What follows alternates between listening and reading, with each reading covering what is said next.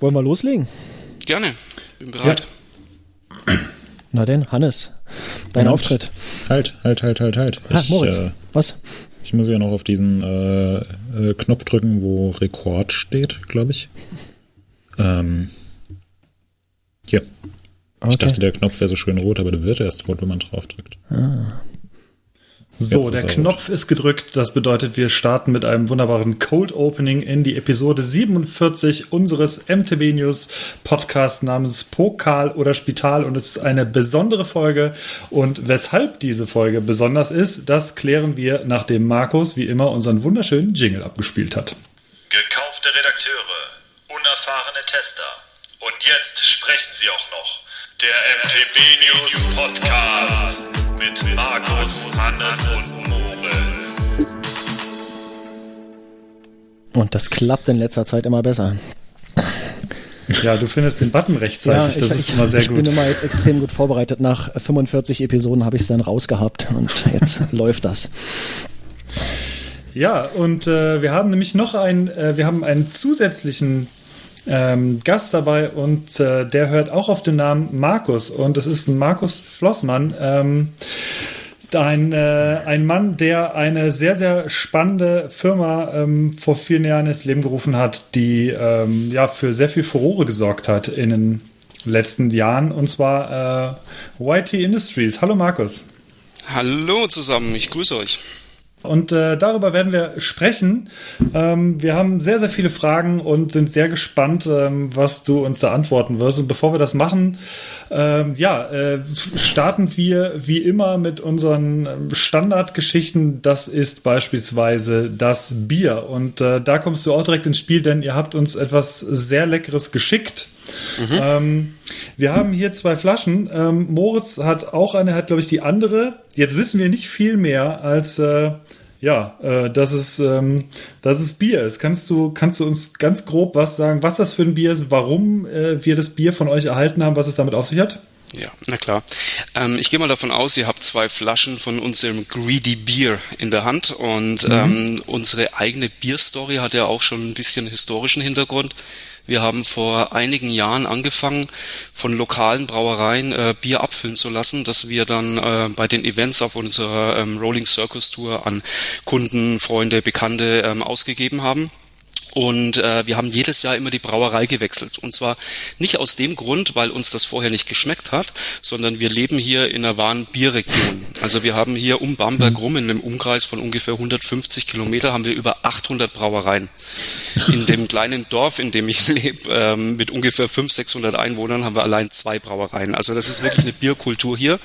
Und äh, ich kann dir gar nicht sagen, welches das Beste ist. Die sind alle etwas unterschiedlich, aber wirklich hervorragende Biere. Und so äh, trinken wir uns im Prinzip durchs komplette Frankenland Jahr für Jahr. Und äh, jetzt äh, dieses Jahr hat äh, die ähm, Brauerei äh, Schwanenbräu getroffen aus Ebermannstadt. Die gibt schon seit 1812 und äh, die macht unter anderem Pilsner, dunkles Lagerbier, Hefeweizen und so weiter. Und ihr habt jetzt äh, von uns ein Lager und ein äh, Pilsner bekommen. Ja, und ich hoffe, äh, euch schmeckt's auch genauso gut wie uns. Ich denke, das werden wir herausfinden. Ähm, ich habe mir das Helle hier hingestellt und äh, werde das jetzt auch äh, direkt in diesem Moment öffnen. Ja, ich glaube, das, ja, das Coole ist, ich habe auch seit dem Frühstück nichts mehr gegessen. Ähm, dass das nämlich so Beste richtig schön funktioniert auch. So, ich gieße mir das mal ein hier.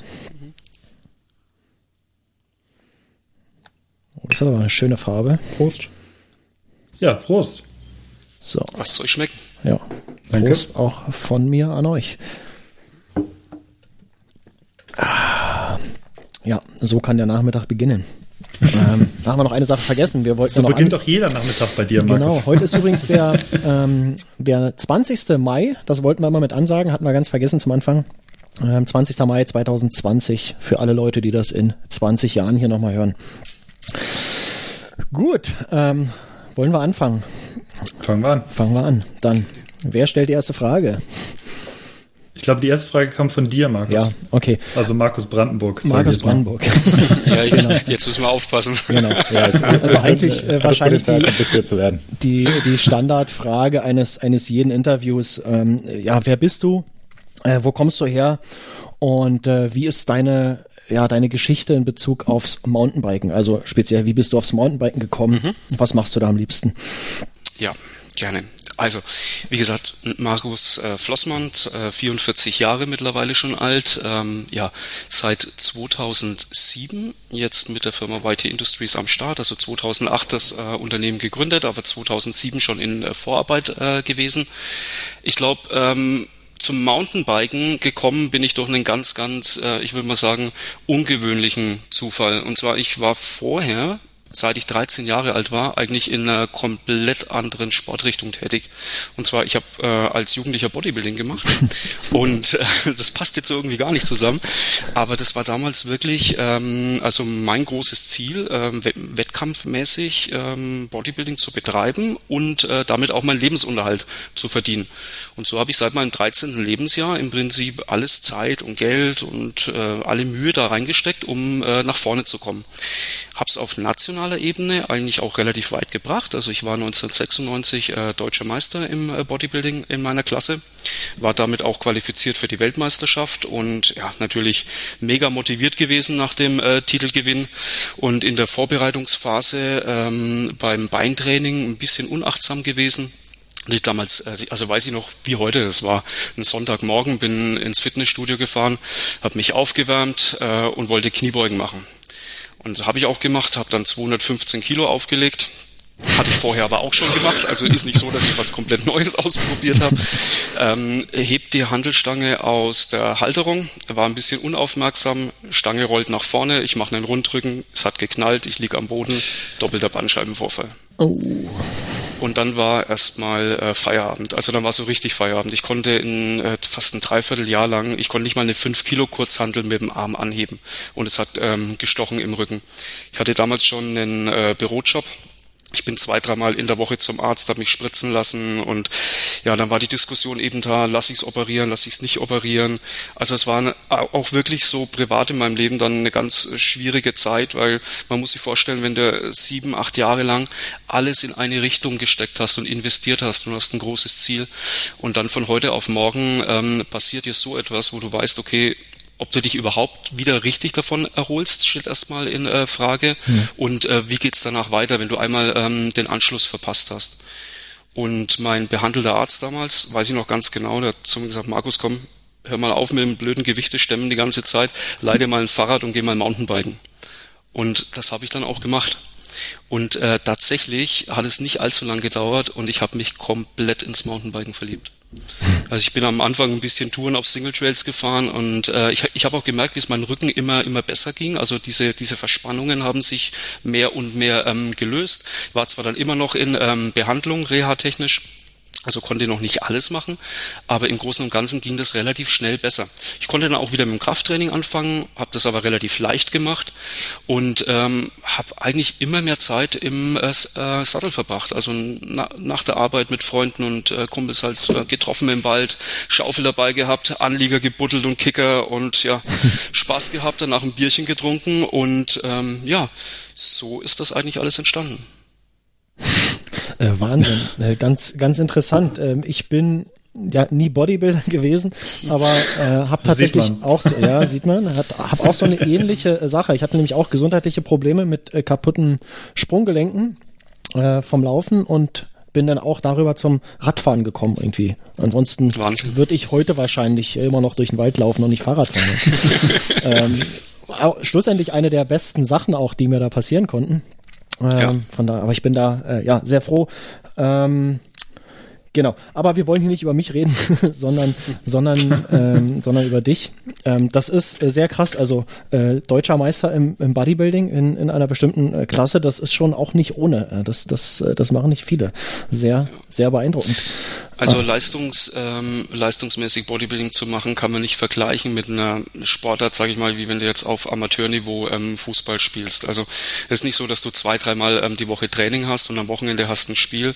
Also wettkampfmäßig Bodybuilding zu betreiben, bedeutet eigentlich, du lebst den Sport. Ja. Also das ist wirklich 24-7.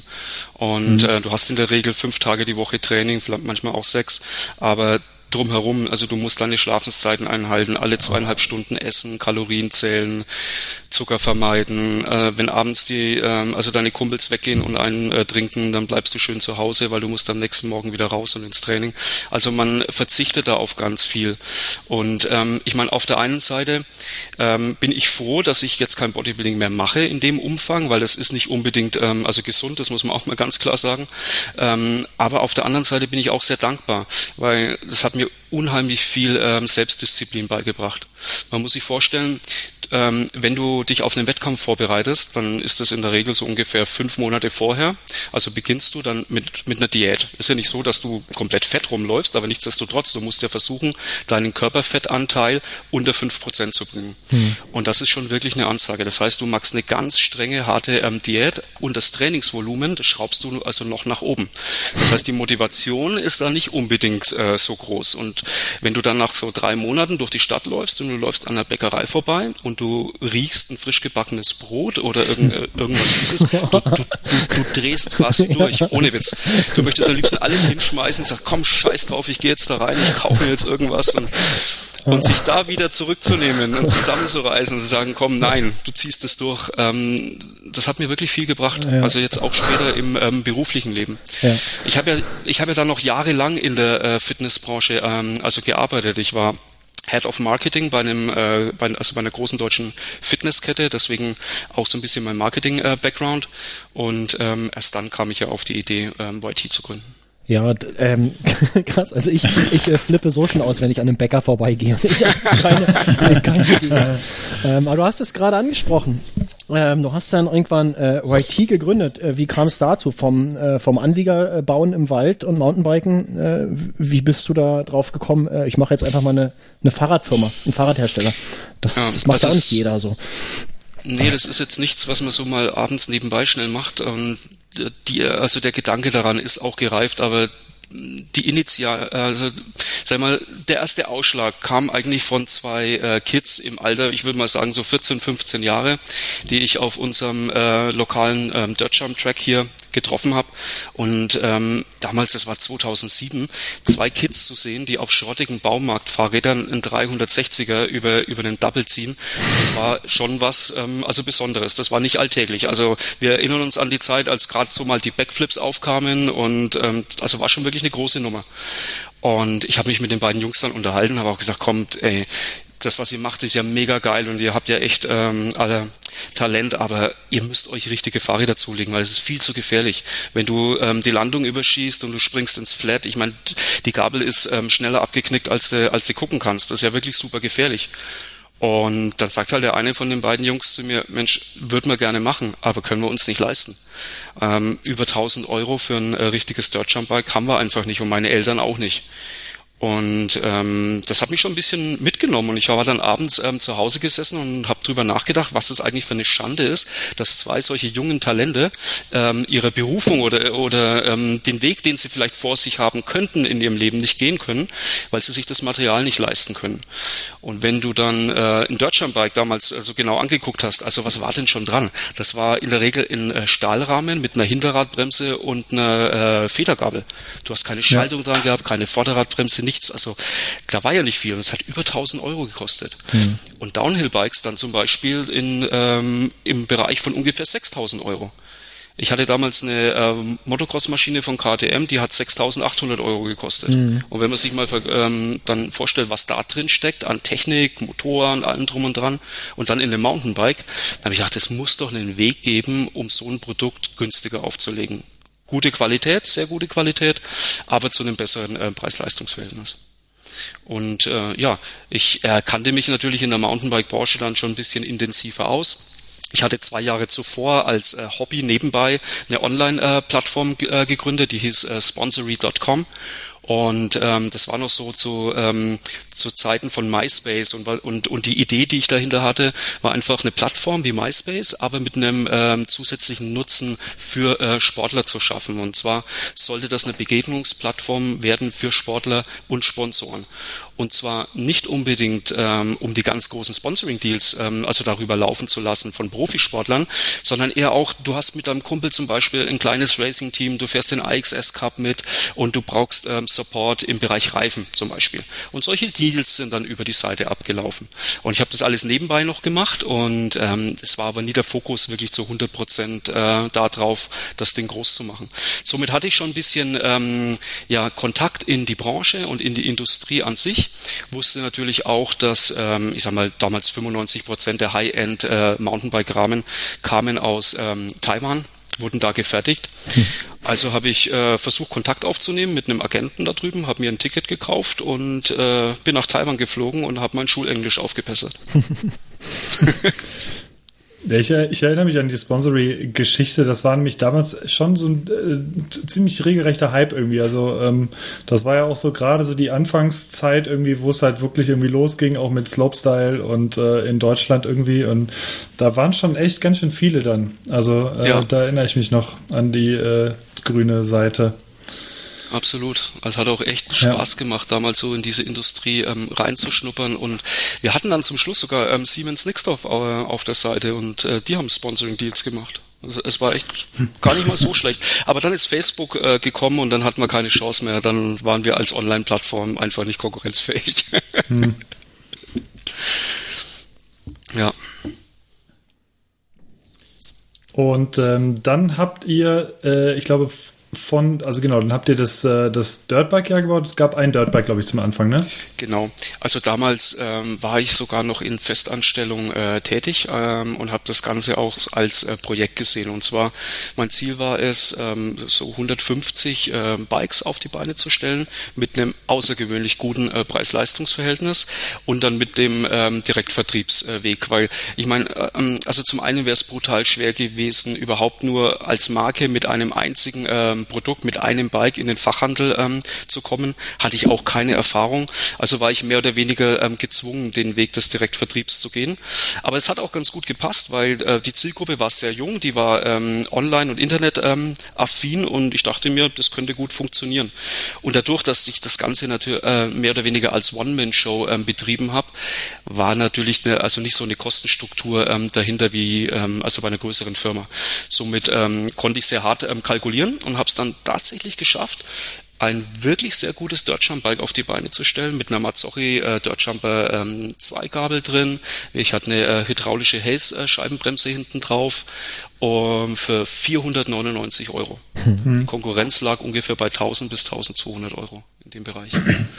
Und dann so frech wie ich bin, habe ich das Rad, das erste, das ich zusammengebaut hatte, nicht mal richtig Test gefahren, aber ich habe gewusst, es funktioniert. Bin nach München, bin äh, zum Dimmy vom äh, Freeride Magazin, hab's die Treppen hochgeschleppt und habe gefragt, Junge, äh, wie sieht's aus? Habt ihr nicht Bock, das in, in der nächsten Ausgabe so ein bisschen vorzustellen, ein bisschen Promotion zu machen? Und dann hat der Demi zu mir gesagt, ey, das passt ganz gut. Wir haben eh gerade einen Vergleichstest ähm, laufen von Dirt Jump Bikes mit den ganz großen amerikanischen Brands und dann nehmen wir dich einfach mit rein. Und dann habe ich mir erstmal fast in die Hose geschissen, weil damit habe ich nicht gerechnet. Das war so, oh fuck. Also ganz große Aufregung. Bin wieder nach Hause gefahren. Ungefähr vier Wochen später kam dann äh, die neue Ausgabe raus.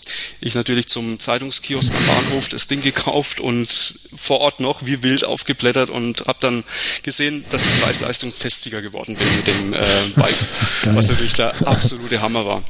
Aber der eigentliche Hammer, der kam erst dann ähm, danach. Innerhalb von zehn Tagen waren die 150 Bikes, die ich damals gebaut hatte, ausverkauft. Hm. Und ähm, das war dann so die Initialzündung und hat mir gezeigt, okay, ähm, die Idee scheint zu funktionieren, das Konzept. Ähm, habe dann kurzerhand auch meinen äh, Job gekündigt und habe dann alles auf die YT-Karte gesetzt. Ja, krass. Also ähm, das ging ja dann auch, es ging ja auch dann weiter. Ich denke, da kam, glaube ich, relativ schnell schon die Tools-Aktion, ähm, meine ich. Die erste, wenn ich mich jetzt ganz dunkel zurückerinnere, ging es damit los, dass die auch sogar, da gab es dann, glaube ich, eine, Weihn so eine, so eine Save-the-Date-Aktion zu Weihnachten.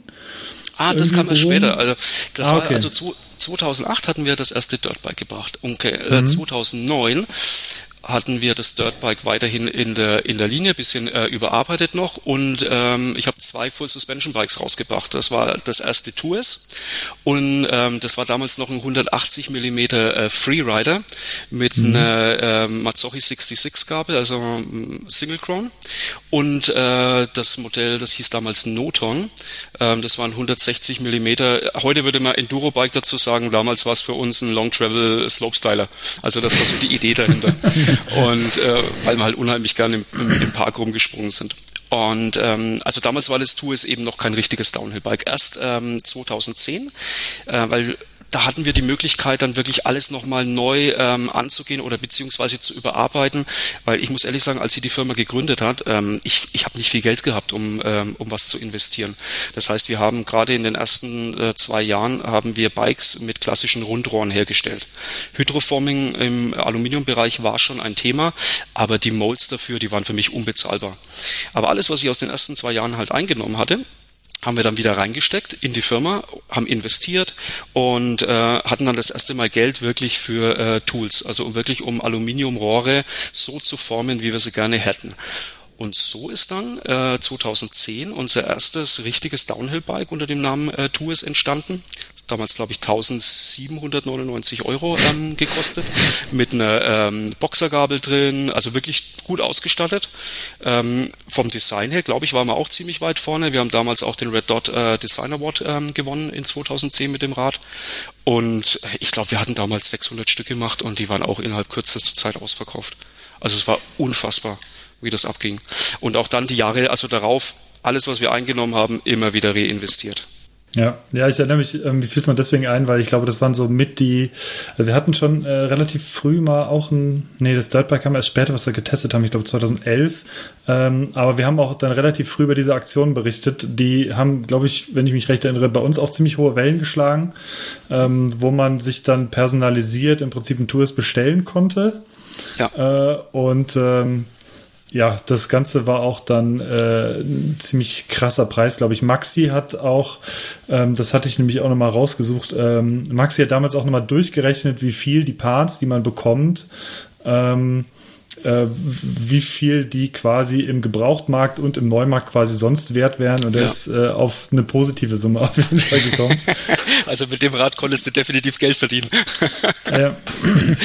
ja das ja, war auf jeden Fall es gibt, die erste äh, Entschuldigung, da gibt's bei uns, äh, ja. ich verlinke das in den Shownotes, da gibt's tatsächlich den Artikel, wo diese Rechnung aufgemacht ist, wo ja, die Listenpreise genau. äh, gegenübergestellt werden. Dann gibt's die, die Webpreise, also wirklich die, die billigsten Online-Preise und äh, ja. das zusammengerechnet. Und, Der hat ähm, auch 120.000 Klicks.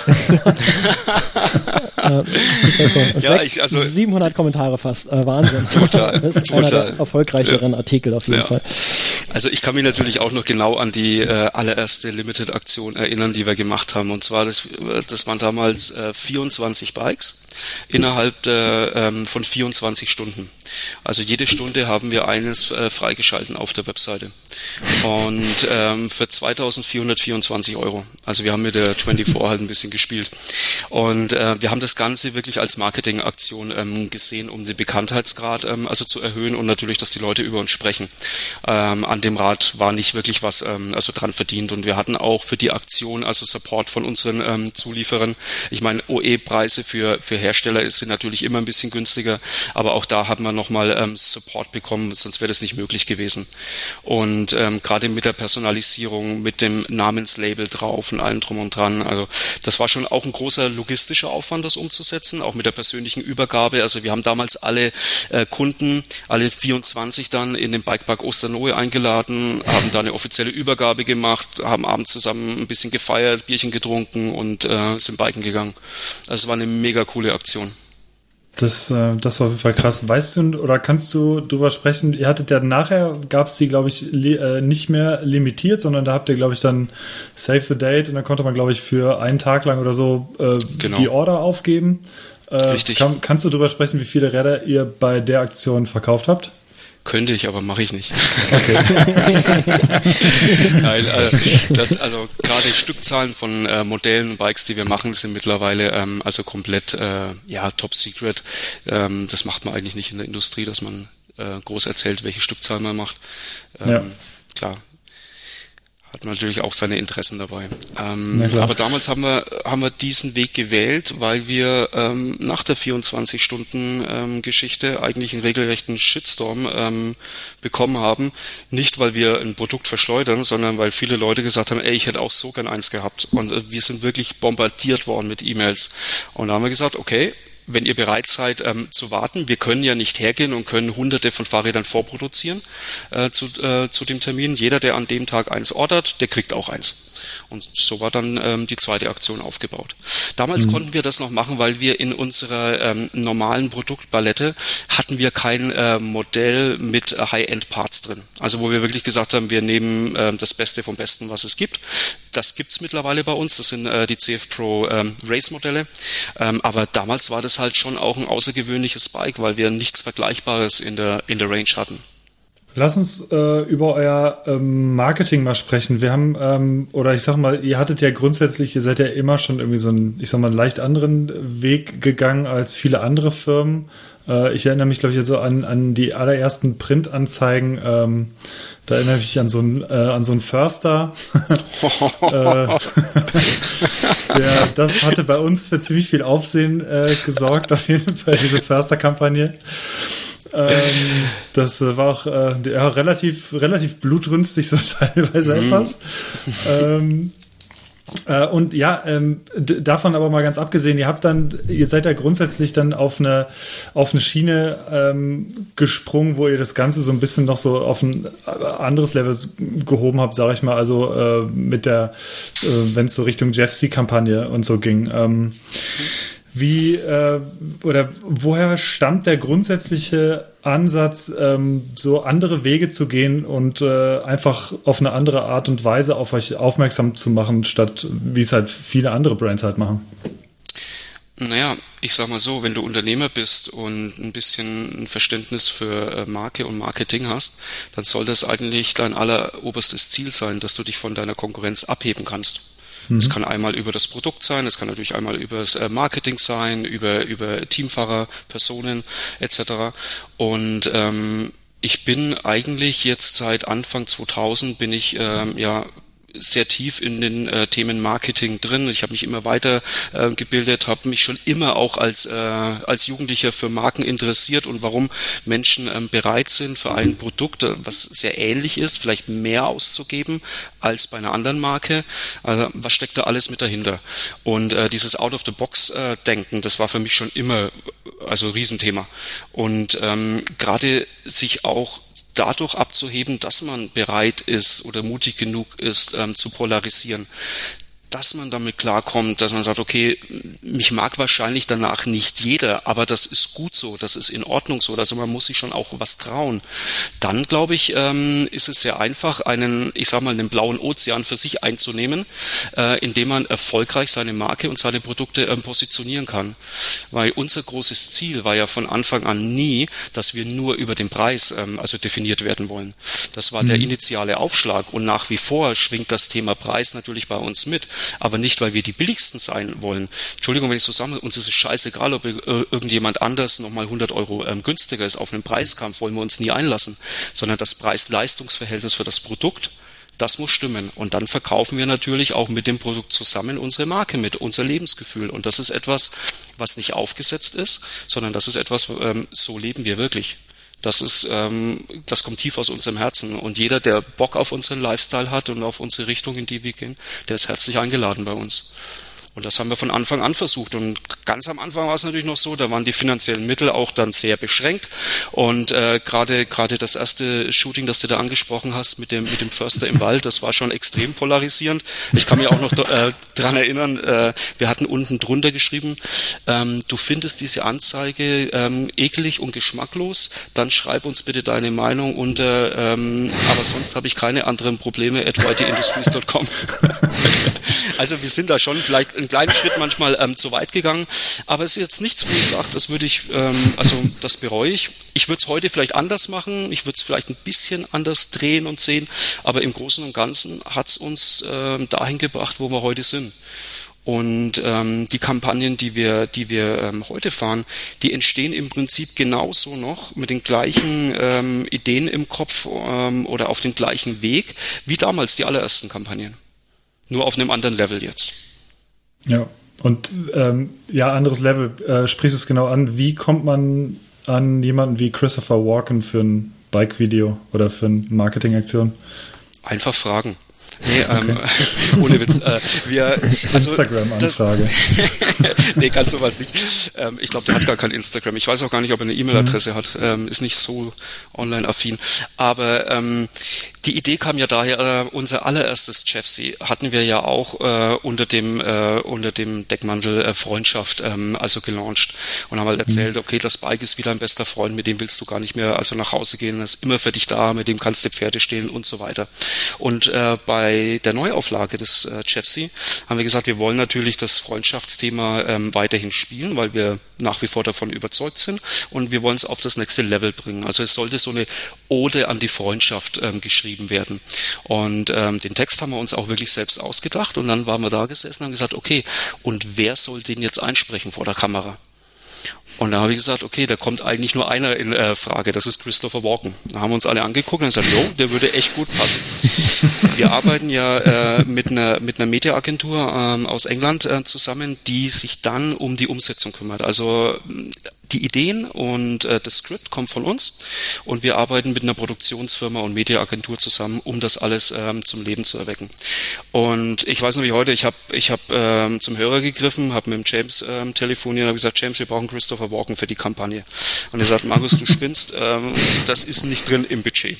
Das haut nicht hin. Und ich so, das, das weißt du doch gar nicht. Fragt halt einfach mal an. Ey, nee, da brauchen wir gar nicht fragen, das kannst du vergessen, die kosten so und so viel und so, okay, James, frag einfach an, danach wissen wir mehr und dann können wir ja immer noch sagen, machen wir nicht. Also ich habe immer gelernt, erstmal oben ins Regal zu ähm, greifen. Wenn ich es mir nicht leisten kann, stelle ich es wieder zurück und greife eine Etage tiefer rein. Aber ich will zumindest wissen, was möglich wäre. Ähm, kurzum, äh, wir hatten das Skript fertig. Ähm, die haben das dann an äh, die Agentin weitergeleitet von äh, Christopher Walken. Dann kam eben erstmal die Aussage zurück, also eigentlich macht er keine Commercials mehr. Er hat in seiner ganzen ähm, Karriere, glaube ich, drei oder vier Commercials nur gemacht und er ist mittlerweile 80 Jahre alt und ähm, hat eigentlich keinen Lieb mehr dafür. Aber die Story und das Skript hat ihm so gut gefallen, dass er gesagt hat, er macht's. Wenn, also wenn wir rüberkommen zu ihm und das bei ihm filmen, dann äh, ist er mit dabei. Und dann hat er auch einen Preis aufgerufen, wo wir gesagt haben, ja, geht doch, ist doch im Budget. Einfach weil das war schon fast ein Freundschaftspreis, ohne dass wir uns kannten. Also jeder andere Star ähm, auf dem Level wäre viel, viel teurer gewesen. Und ähm, somit konnten wir es umsetzen. Deswegen, manchmal muss man einfach nur fragen. Das ist so krass. Und schon hast du einen, Oscar, äh, einen Oscar verdienten Schauspieler als ja. äh, unglaublich. Äh, Wahnsinn. Nee, das habe ich wirklich auch ähm, da gelernt, wo, äh, also bei, in der in der Fitnessbranche, wo ich acht Jahre ähm, gearbeitet habe, da hatte ich auch einen Mentor, der ähm, auch nach dem Prinzip ähm, gelebt hat oder seine Firma aufgebaut hat. Und das war wirklich der Fall. Man kann ja erstmal fragen, mal gucken, wenn ich es mir nicht leisten kann, dann muss ich halt doch Plan B nehmen. Aber ich will erstmal wissen, was Plan A kostet. Und manchmal ist man überrascht, was alles möglich ist. Live on Cash, ne? ja. ähm, ja, das, äh, also Marketing, wie gesagt, äh, das fand ich immer oder fand ich immer wirklich interessant, weil, also mit dem ISO, da habt ihr jetzt, seid ihr wieder komplett eine andere Schiene gegangen, da gab es jetzt, da habt ihr euch die, äh, den Aufwand gespart, äh, irgendwen anzufragen, der das einsprechen könnte. Ähm, naja, aber äh, die Produktionsfirma äh, anzufragen, in dem Fall ähm, The Line Animation, das ist ja auch keine ja. kleine Nummer, die machen ja unter anderem für ähm, The, The Gorillas und so weiter diese, diese ähm, Musikvideos. Also ja. da ist es auch nicht so, dass man hingeht und, äh, und die sagen, ja klar, oder das wird ein Schnäppchen, sondern wenn, dann wollten wir ja auch die Besten haben in dem Segment. Ja, ja, darauf wollte ich nämlich jetzt hinaus. Ähm, wie kam jetzt und wie hattet ihr da oder oder wer hatte dann die Idee, wie schaffen wir oder äh, in, dass wir jetzt in diese ähm, in diese Anime-Richtung so ein bisschen gehen und man erkennt da diese Handschrift auch also ähm, äh, sehr. Ähm, was, ähm, wo du es ansprichst, gerade mit den Gorillas, ähm, Wie ihr denn auf die Idee? Also ihr hattet ja bisher, ich glaube, das ist auch, es gab vorher, glaube ich, noch kein großes ähm, Video in so einem gezeichneten oder in einem Comic- oder Anime-Stil. Also das waren genau die Punkte. Also zum einen haben wir natürlich gesehen, dass es in der Bike-Branche sowas in der Art und Weise noch nicht gegeben hat. Das war schon mal Grundvoraussetzung. Ähm, aber wie sind wir eigentlich dahin gekommen? Also die Idee entsteht bei uns meistens daher, dass wir ein Bierchen trinken oder eine Flasche Wein und dann überlegen, okay, wie, wie soll ein neues Bike heißen und welche Story würde denn dazu passen? Und als wir in der Entwicklungsphase vor zwei Jahren äh, noch waren mit dem Rahmen, habe ich das Oberraum mir angeguckt und gesagt, Alter, das sieht ja aus wie ein Katana-Schwert, also wie die Klinge von einem Katana. Und dann war die Idee irgendwie schon so geboren, okay, das Ding ist, äh, das ist sharp, das ist agile, das ist fast, das ist einfach, ja, also es hat irgendwie schon diesen Hauch drin gehabt. Und was liegt da natürlich äh, näher, als zu sagen, okay, dann wäre es natürlich vielleicht auch cool, äh, wenn wir Richtung Anime, Richtung Manga-Style gehen könnten. Und ähm, unser, unser Creative Director, der Andy, der ist in dem Thema voll drin. Das ist ein richtiger Künstler, der kennt sich in der Branche und in der Szene halt auch richtig gut aus. Und ähm, alles, was du da siehst, hat er im Prinzip angescribbelt. Ähm, äh, The Line Animations hat das Ganze dann nochmal verfeinert und ähm, also zum Leben erweckt. Aber die Charaktere in, ähm, in diesem äh, Animationsmovie haben wir alle in-house entwickelt. Das kommt alles aus dem Undesigner-Feder. Mhm. Und da äh, sind wir auch echt, wirklich, muss man sagen, schon ein bisschen stolz drauf. Ja, auf jeden Fall cool. Ja, es ist, wenn wir, wenn wir in äh, neues Bike entwickeln oder auch äh, im Prinzip ein Nachfolgemodell von dem äh, bereits existierenden Bike. Es ist für uns immer, das ist schon so, wir entwickeln einen Rahmen, das ist schon mal richtig geil, wenn das Ding fertig ist. Aber die Kampagne dazu zu entwickeln, ist mindestens genauso geil. Ich, ich könnte mir das anders gar nicht mehr vorstellen. Also du wirst bei uns nicht sehen, dass wir einfach mit einem Rahmen, mit, also mit einem neuen Bike kommen und sagen, hallo hier, das war's. Äh, es wird immer eine Story dazu geben. Und die wird immer anders sein. Es wird immer ähm, ja, mehr oder weniger un, unvorhersehbar sein. Wir wollen uns nicht in einer Schiene festnageln. Wir haben jetzt äh, mit zwei Hollywood-Actern eben was gemacht, mit ähm, Christopher Walken und mit Vinnie Jones, ähm, das, das Decoy-Video. Und Leute mhm. haben schon gesagt, oh, jetzt macht ihr nur noch Hollywood-Stuff. Und ähm, ich sage, nein, das war jetzt mal ein Ausflug dahin. Das war voll geil und wir haben auch ganz viel ähm, gelernt damit. Aber jetzt muss es wieder in eine andere Richtung gehen. Weil ansonsten bist du irgendwann ja vorhersehbar und irgendwann machen dich auch andere nach. Ja, da habt ihr ja. aber, glaube ich, äh, aktuell tatsächlich so ein, so ein bisschen Allein Alleinstellungsmerkmal gegenüber, keine Ahnung, 95 äh, Prozent aller anderen Hersteller, wahrscheinlich mehr ähm, dass ihr dieses, äh, dass dieses Marketing so einen riesen Stellenwert bei euch hat. Also das, ähm, das, das macht sich echt bemerkbar. Das, ja, ich kann das auch beobachten, obwohl mich jetzt die Bikes im Speziellen gar nicht so interessieren, dass die Gravity-Schiene. Ähm, trotzdem bleibt das bei mir auch immer hängen, muss ich, muss ich tatsächlich zugeben. Also da, da ist auf jeden Fall was dahinter. Sehr schön. Ja. Ja, es macht auch wirklich richtig Spaß. Ähm, das ist schon so ein bisschen, ja, die Ideen, die man im Kopf hat, wenn man die dann ähm, zum Leben erwecken kann durch die Hilfe von professionellen Partnern, weil im Prinzip wir hier in-house ähm, wir haben zwar die verrückten Sachen im Kopf und spinnen die Idee, aber wir könnten das nie selbst umsetzen. Deswegen ist es auch so brutal wichtig, dass du die richtigen Partner an der Hand hast die auf einer professionellen Ebene äh, im Prinzip alles zum Leben erwecken können, was du im Kopf hast und auch die Kontakte haben dann zu den jeweiligen anderen Produktionsfirmen, Künstlern etc. Hm. Ähm, das gilt wahrscheinlich äh, genauso wie fürs Marketing auch äh, tatsächlich für die Produktion. Da brauchst du ja auch äh, verlässliche Partner schlussendlich, ähm, die ordentlich Qualität liefern, so wie ihr das braucht. Richtig. Ja, das, ja. ja. Ähm, jetzt muss ich mal ganz kurz hier äh, reinrufen. Moritz, bist du eigentlich noch da? Ja, ja, ich äh, höre sehr interessiert zu. Ja, ähm, du hattest doch auch äh, dir eine Menge Fragen ausgesucht. Willst du nicht mal äh, hier einfach mal reingrätschen? Ja, ich, äh, ich wollte eigentlich ähm, jetzt gerade an den Punkt ISO anknüpfen, also euer neuestes Bike, ähm, was ja auch die, die Lücke, die ähm, existiert hat bislang, ähm, unter eurem äh, unter eurem Jeffsy hat so ein bisschen was noch in die Trail-mäßige, effiziente Richtung gefehlt. Die, ähm, die Lücke habt ihr jetzt geschlossen. Ihr habt jetzt das ISO, das Jeffsy, das Capra, das Tours. Ähm, Im Prinzip ist euer Mountainbike-Lineup jetzt komplett. Würdest du da zustimmen oder fehlt aus deiner Sicht noch irgendwas? Ähm, Im Großen und Ganzen ist das Mountainbike-Line-Up ähm, komplett. Ich glaube, ähm, wir haben noch genug Platz für gewisse Derivate, die so zwischen zwei Einsatzbereichen spielen, ähm, die jetzt aber nicht unbedingt einen komplett neuen Rahmen erfordern würden. Wir haben jetzt weniger Interesse, in die Hardtail-Richtung zu gehen oder in dem Bereich von noch weniger Federweg. Ich glaube, dafür steht unsere Marke auch nicht. Ähm, unser, unser Background aus dem Gravity-Bereich ist, der, der ist uns schon immens wichtig und der muss in jedem unserer Bikes auch wirklich äh, spürbar sein. Also auch jetzt bei dem ISO, bei dem 130 mm Bike, ähm, im Vergleich zur Konkurrenz wirst du schon fühlen, dass das Ding in der Abfahrt ein bisschen potenter ist. Auch äh, wenn wir die gleichen Federelemente nutzen, aber schon die Ausstattung, Geometrie etc., ähm, die Kinematik des Hinterbaus spielt natürlich eine ganz große Rolle dabei. Also das ist uns immer wichtig. Und ähm, in einem Hardtail wird es schwer. Und ich muss ehrlich sagen, für mich hat ein Offroad Mountainbike äh, was ähnliches wie mit einem Offroad ähm, Motorrad zu tun. Ähm, ich, ich würde kein Motorrad fahren, das hinten keine Federung hat im Gelände. Und äh, deswegen, klar, haben Hardtails ihre, ihre Berechtigung, aber es passt nicht zu uns. Es passt nicht zu unserer Marke und zu unserer Philosophie. Deswegen lassen wir da auch die Finger davon. Jetzt muss ich, äh, Moritz, äh, du wolltest wahrscheinlich gleich eine Anschlussfrage formulieren. Jetzt muss ich da aber nochmal ganz kurz rein. Ähm, ich habe tatsächlich schon mit mindestens zwei Leuten äh, von äh, aus eurer Firma geredet und die haben das, äh, ja, so das klang sehr, sehr äh, bekannt, was du gerade erzählt hast. Ähm, dass dass diese, dass eure DNA quasi ist im Gravity-Bereich und ähm, ja, nach dem Motto Schuster bleibt bei deinen Leisten, ähm, entwickelt ihr halt Fahrräder in dem Bereich und produziert Fahrräder in dem Bereich. Ähm, aber du bist jetzt auch CEO ähm, und du hast ja auch so ein ja so ein Business-Blick auf die ganze Geschichte und mhm. ähm, wenn ich mir gerade so einfach nur mal ein Beispiel äh, Gravel Bikes, das ist äh, aktuell ein ein Riesending. Ähm, jeder Horst und sein Bruder kauft sich äh, zurzeit ein Gravel Bike und das muss doch aber aus Business Perspektive äh, trotzdem attraktiv für euch sein. Also äh, könnt ihr dem einfach widerstehen oder?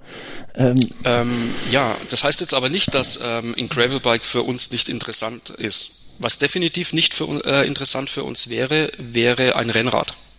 Und zwar ich beschreibe es mal anders. Ähm, ich glaube, wir sind extrem stark, eine gewisse Zielgruppe anzusprechen. Und äh, wir zählen uns selbst noch zu dieser Zielgruppe. Und das hat nichts mit dem Alter an sich zu tun, sondern das hat was mit dem Mindset zu tun. Und ich habe immer gesagt, ich glaube, ich könnte viel einfacher einen Freeride-Ski oder ein Snowboard an den Mann bringen als ein Rennrad. Weil mhm. die Zielgruppe einfach sehr identisch zum Freeride Mountainbiken sind. Viele Snowboarder und Freeskier fahren im Sommer auch ähm, Gravity Mountainbikes. Und ähm, die anzusprechen, die Zielgruppe und ein Produkt ähm, zu vermarkten, ist für uns viel einfacher, als jetzt jemanden, der vielleicht eine komplett andere Philosophie verfolgt, wie nur Rennen fahren, Ausdauersport, Training, ähm, der das Ganze vielleicht mit einer anderen Seriosität sieht als wir mit unserem Motto Good Times und Spaß haben und ich trinke lieber ein Bierchen, bevor ich abends äh, da hock und ähm, Kalorien zähle, sondern ähm, ich glaube, das ist der große Unterschied. Ähm, deswegen ein Gravel Bike könnte ich mir schon vorstellen zu YT, weil das macht auch wirklich Spaß, hm. auf äh, Schotterwegen zu fahren, aber weniger unter dem Aspekt, wir müssen jetzt das leichteste und schnellste äh, Gravel Bike auf den Markt bringen. Hm. Ähm, das ist ja, das, das lässt ja hoffen. äh, nee, ich, ich, bin, ich bin absoluter äh, Gravel-Fan mittlerweile. Ähm, das ist einfach hier auch der, der Region geschuldet, dass wir wenig Höhenmeter haben, aber dafür äh, viele äh, verdichtete Forstwege, äh, was halt einfach äh, mega Spaß macht. Ja. Ähm, ja, aber absolut. das, ähm, ich bin auch schon mal eins gefahren, muss ich sagen. auch, auch schon mal eins. ah, naja, blutgeleckt äh, klingt anders. Ähm, ja, aber äh, ich gebe die Hoffnung nicht auf. Ja. So, Moritz, sorry, ich hatte dich einfach äh, unterbrochen, hab da reingegrätscht. Ähm, nee, er hat ja auch an, an, an sich super gepasst. Ich meine, Gravelbike ist die eine Richtung, die, die ja thematisch so ein bisschen in die Richtung Mountainbike passt. Ähm, und YT gibt's jetzt eben auch schon eine Weile. Die Zielgruppe hat sich eventuell auch ein bisschen äh, verändert. Markus, du hast es eben gesagt, ihr seid auch selbst einfach älter geworden. Ich meine, äh, geht, glaube ich, jedem von uns so, dass wir, ja. dass wir älter werden.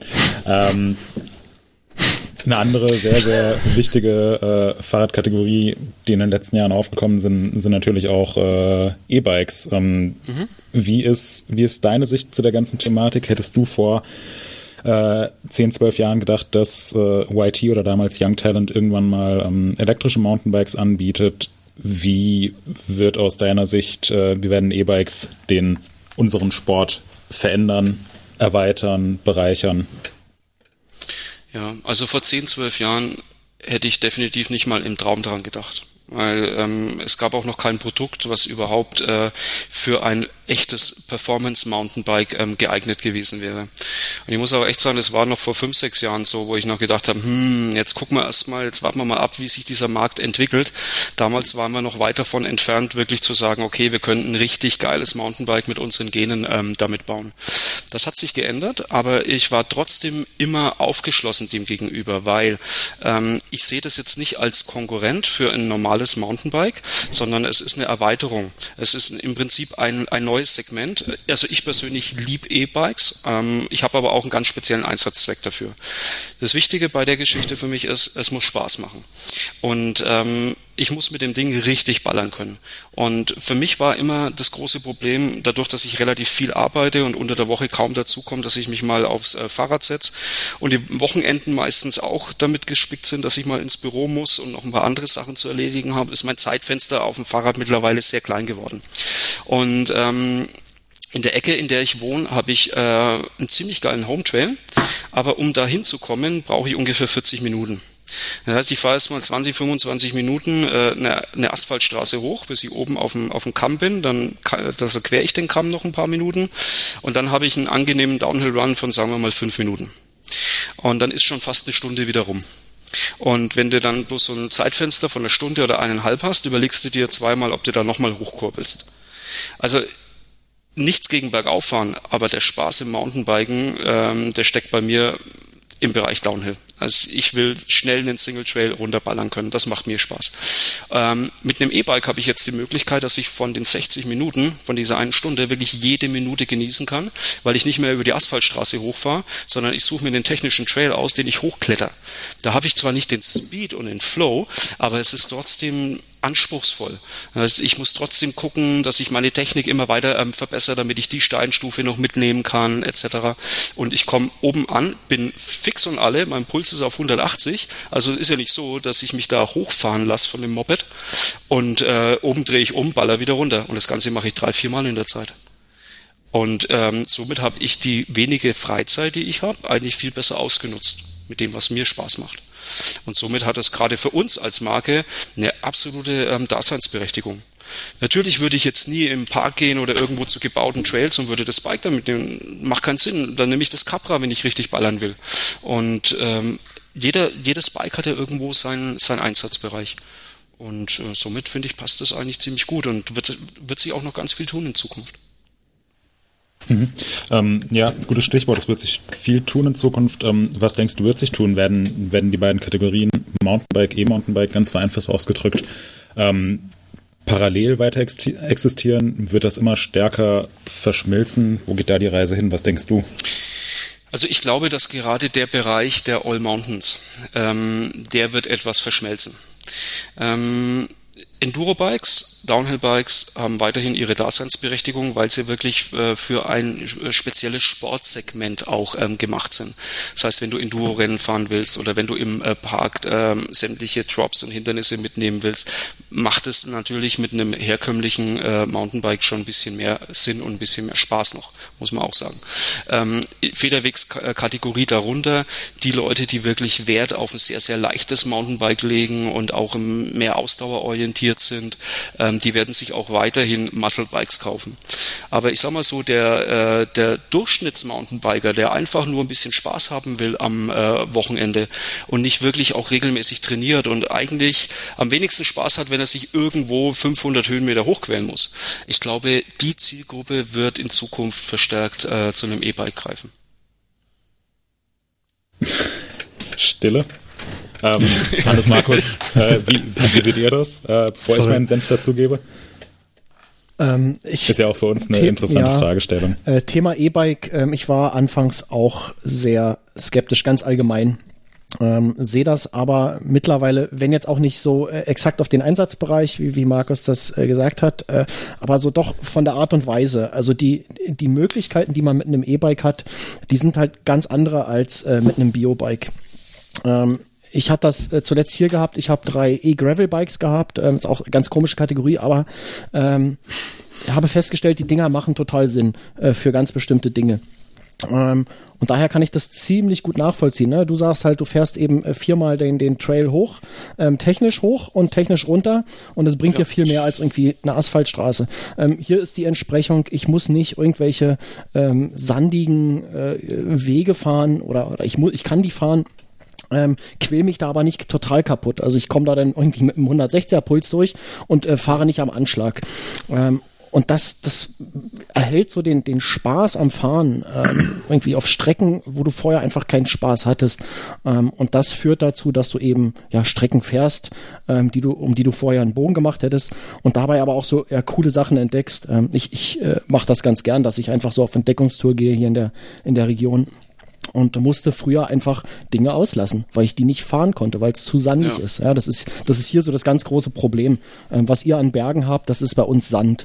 Ähm, ja und, und äh, da ermöglicht so ein, so ein E-Gravel-Bike plötzlich äh, einfach Dinge, die vorher nicht möglich waren. Und ähm, das finde ich geil und das macht total Sinn. Und deswegen bin ich auch dafür, dass äh, dass sowas gemacht wird und dass Firmen äh, äh, darüber nachdenken, sowas zu bauen und und auch ja sich, sich selbst den Horizont erweitern.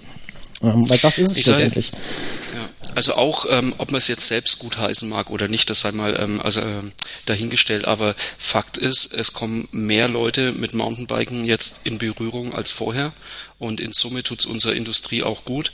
Ähm, für uns mhm. Hersteller ist es in erster Linie erstmal zweitrangig, ob sich jemand für ein E-Bike entscheidet oder für ein normales Bike. Der Rest der Industrie, der Bekleidung, Zubehör verkauft und so weiter, ähm, für die ist es auch ähm, Jacke wie Hose.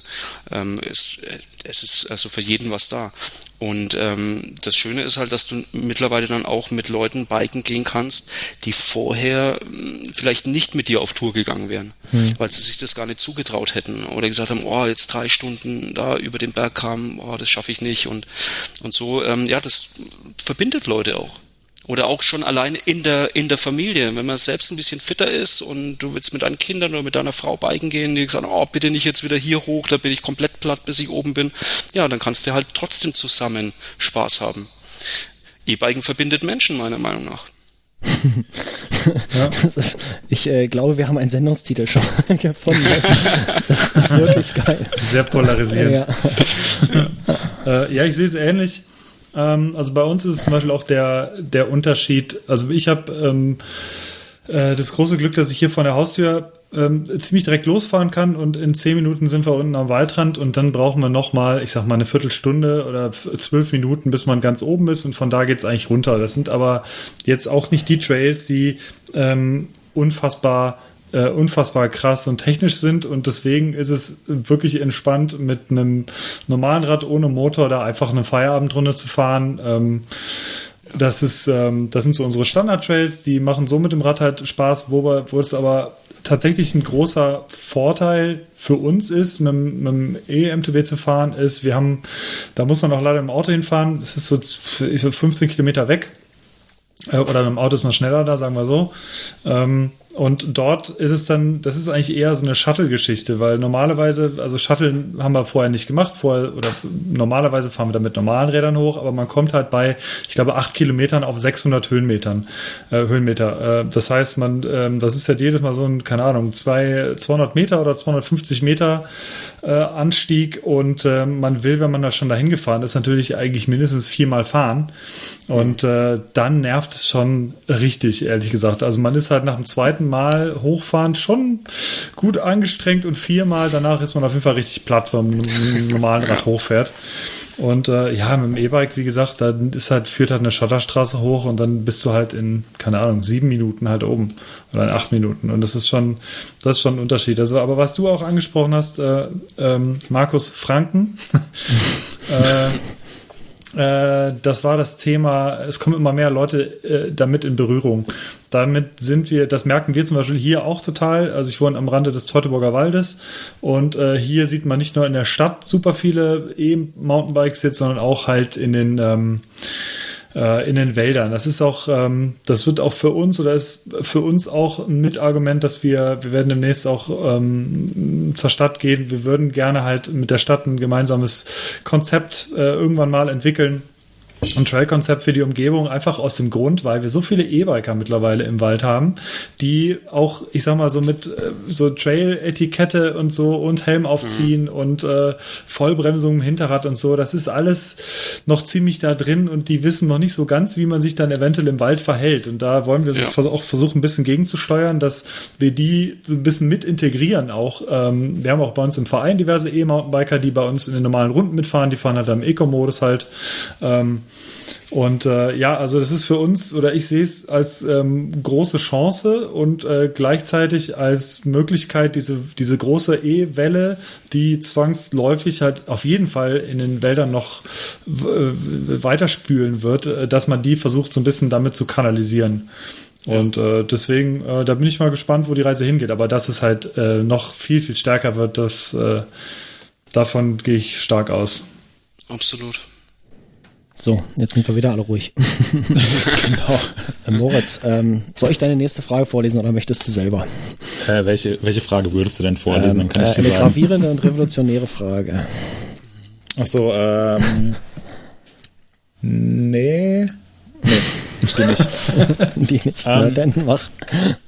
Ja, lass uns, lass uns doch vorher noch über, ähm, über die Menschen sprechen, die auf YT unterwegs sind. Ähm, du hast es eingangs erwähnt, zwei 14-jährige Kids, die auf Baumarktbikes ähm, irgendeinen 360 über einen Dirtsprung gezogen haben, waren so ein bisschen die Inspiration, ähm, Young Talent damals zu gründen.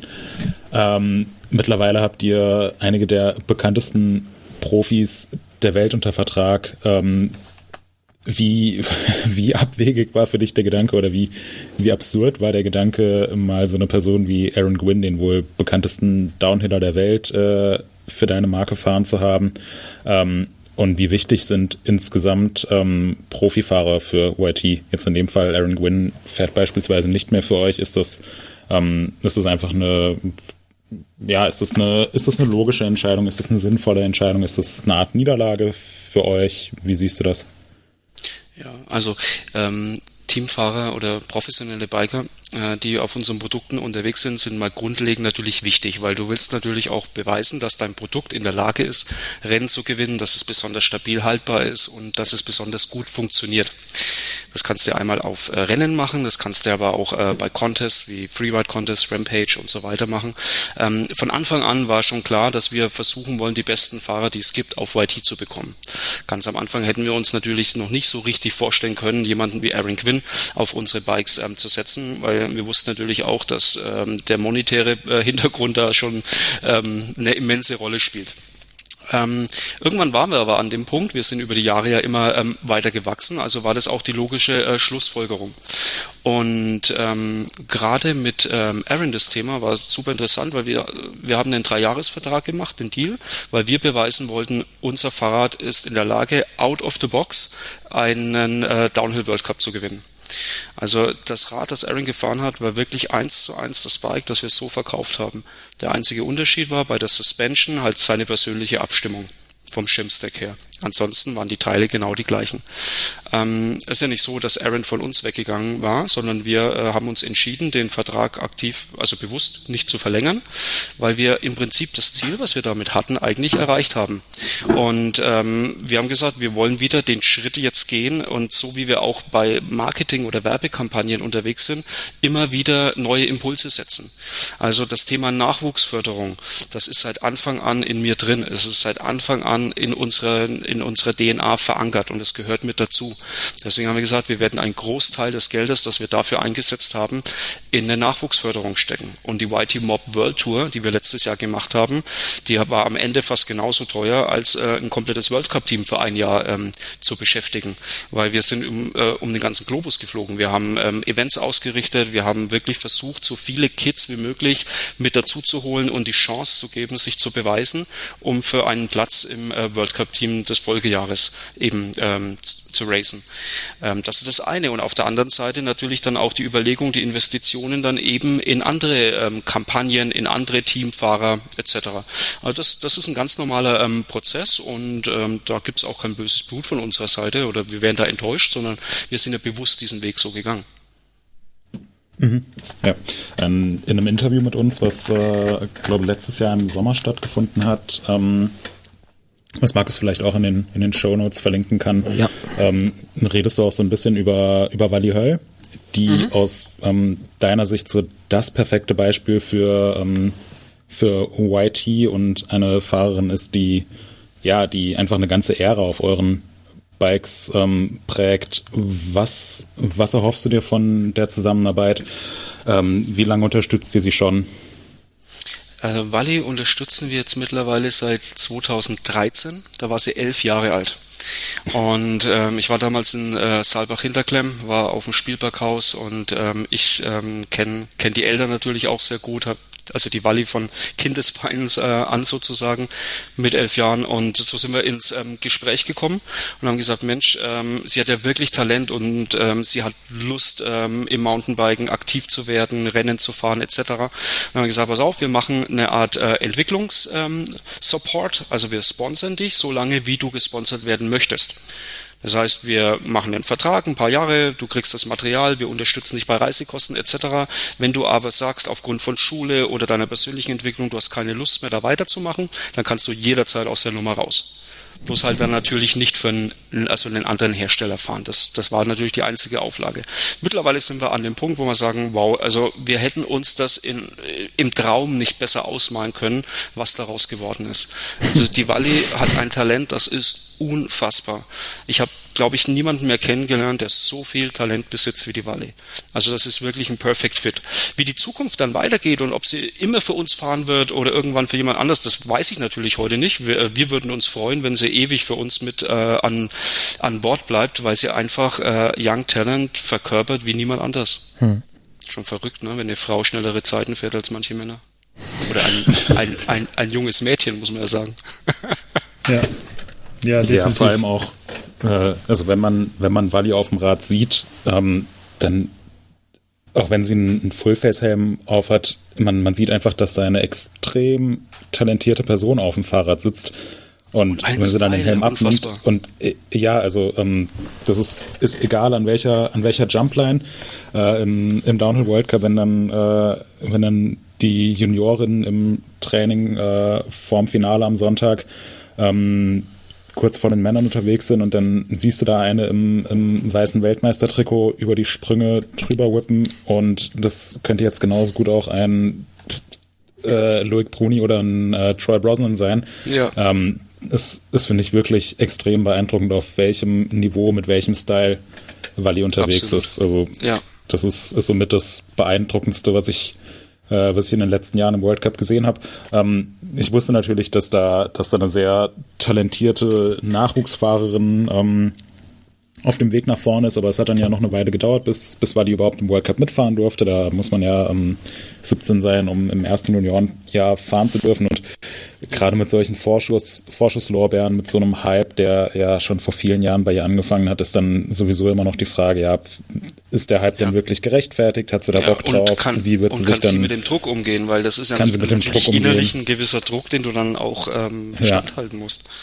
Ja. Ist nicht ohne. Und gerade wenn sie dann, wenn sie dann bei einer Weltmeisterschaft mitfährt und der äh, Streckensprecher schon ankündigt, ja, das ist jetzt die große Favoritin und alles außer einem Sieg wäre eine Sensation und so weiter. Ähm, da stehst du jetzt auch nicht unbedingt Dankeschön. im Starthäuschen und denkst dir, ja. Genau.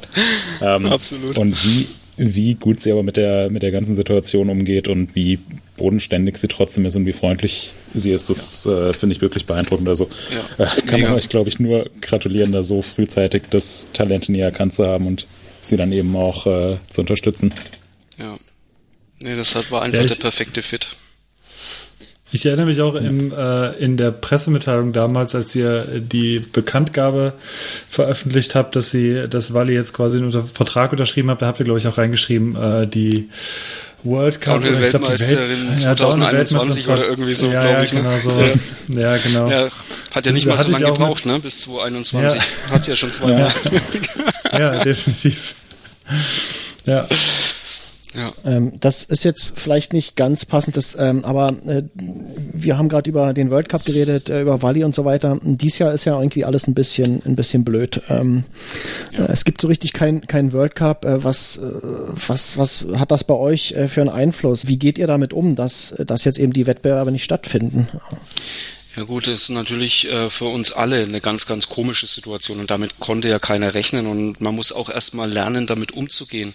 Und ähm, wir haben jetzt bei vielen Teamfahrern auch gemerkt, dass die von sich aus ähm, posten die natürlich jetzt viel mehr und kümmern sich äh, drum, auch ihre äh, Sponsoren zu, zu repräsentieren. Wir haben da auch nie Druck gemacht und wir haben auch gesagt, komm, das ist eine außergewöhnliche ähm, Situation, lass uns da jetzt ähm, gemeinsam durch und dann geht es schon weiter.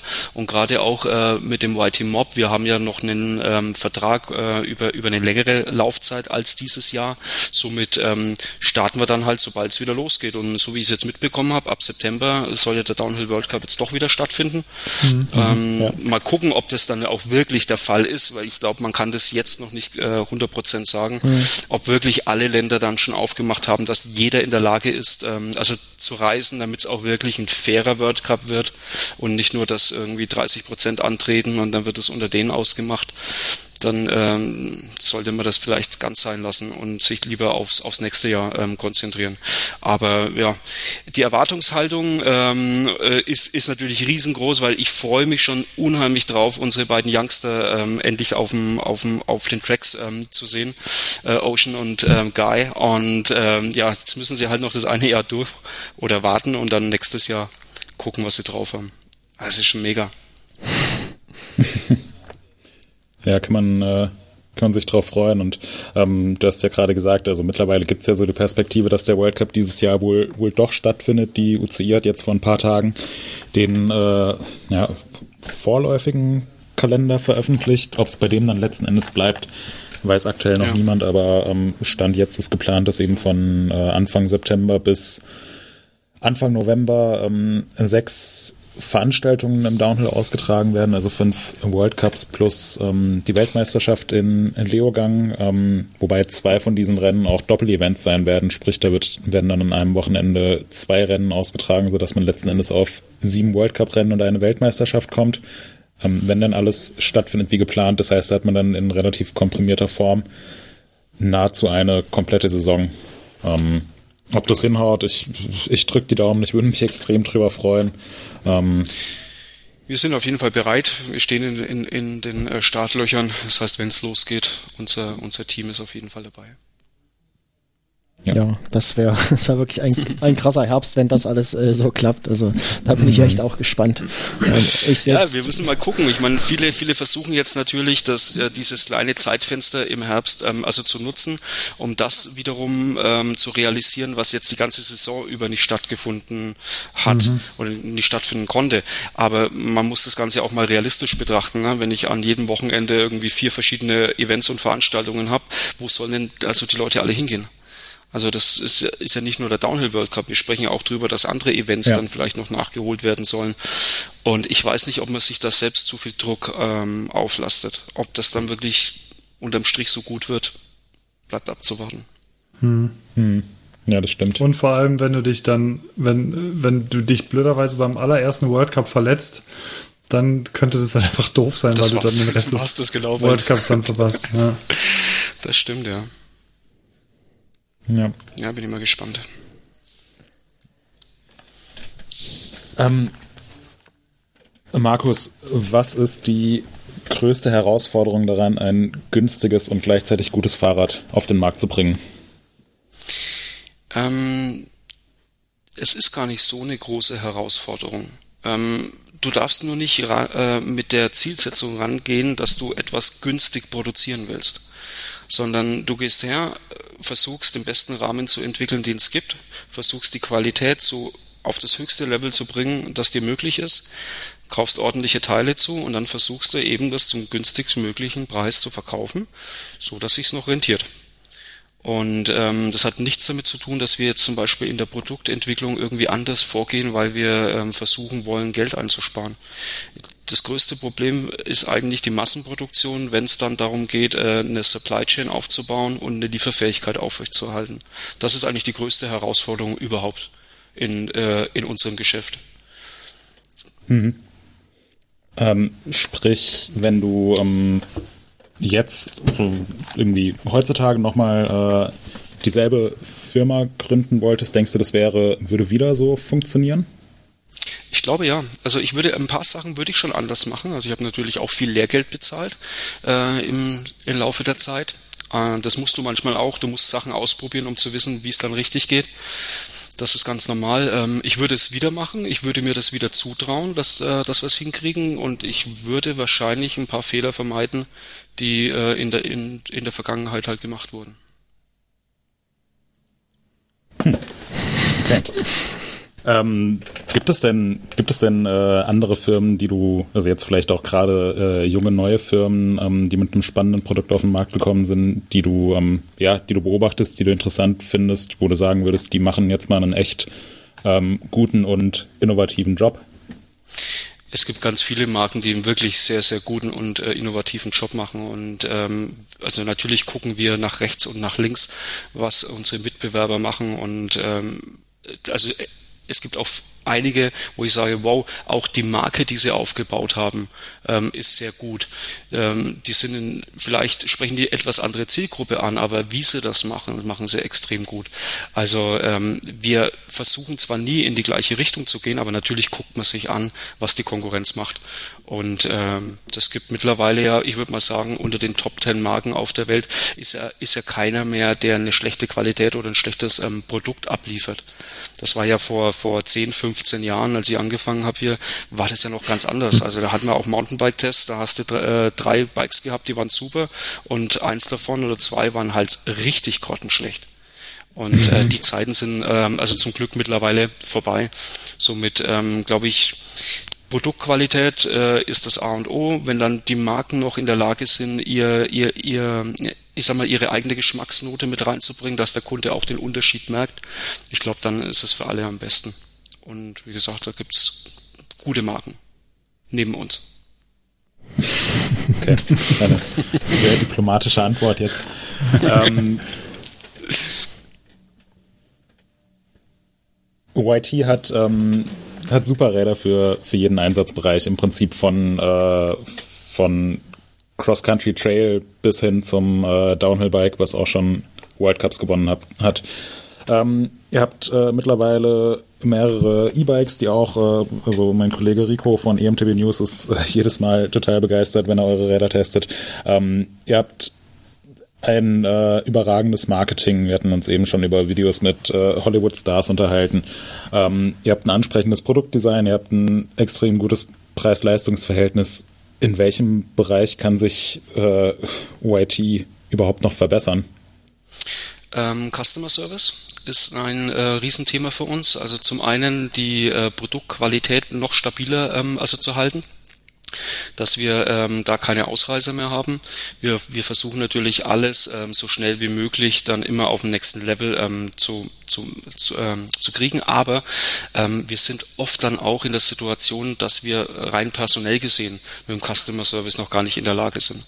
Und äh, da sind wir gerade dabei. Also das ist unser ganz großes Ziel, auch für dieses Jahr, den Customer Service weltweit weiter aufzubauen, äh, die Strukturen neu zu schaffen. Wir werden jetzt bald mit einer komplett neuen Webseite kommen, ähm, auch da wird der nächste Schritt Richtung äh, Customer Service ähm, gemacht werden, weil ähm, das, glaube ich, wird für die Zukunft auch bei allen anderen Marken ein extrem wichtiger Punkt werden, gerade wenn du online ähm, direkt vertreibst und eben stationär nicht äh, greifbar bist. Da musst du dir Gedanken machen, wie kannst du Service auf den nächsten Level bringen, so dass der Kunde ähm, in der Lage ist, ähm, ja, oder dass du in der Lage bist, dem Kunden schnell und einfach ähm, zu helfen. Und äh, da gibt es bei uns ganz viele Ideen, die gerade ausgearbeitet werden und da wird auch ein umfangreiches Konzept kommen. Okay. Dann ich können hätte, wir da gespannt sein.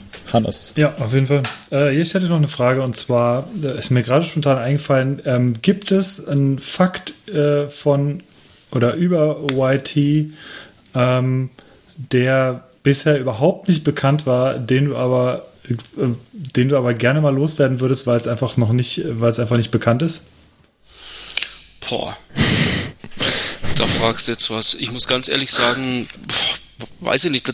Dadurch, wenn du, wenn du selbst ähm, ähm, in dem Laden bist und da arbeitest und alles kennst, dann ist es für dich natürlich ganz normal. Du gehst davon aus, dass die Leute außen das äh, meiste wahrscheinlich auch wissen. Ähm, muss ich ehrlich sagen, fällt mir jetzt ad hoc nichts ein.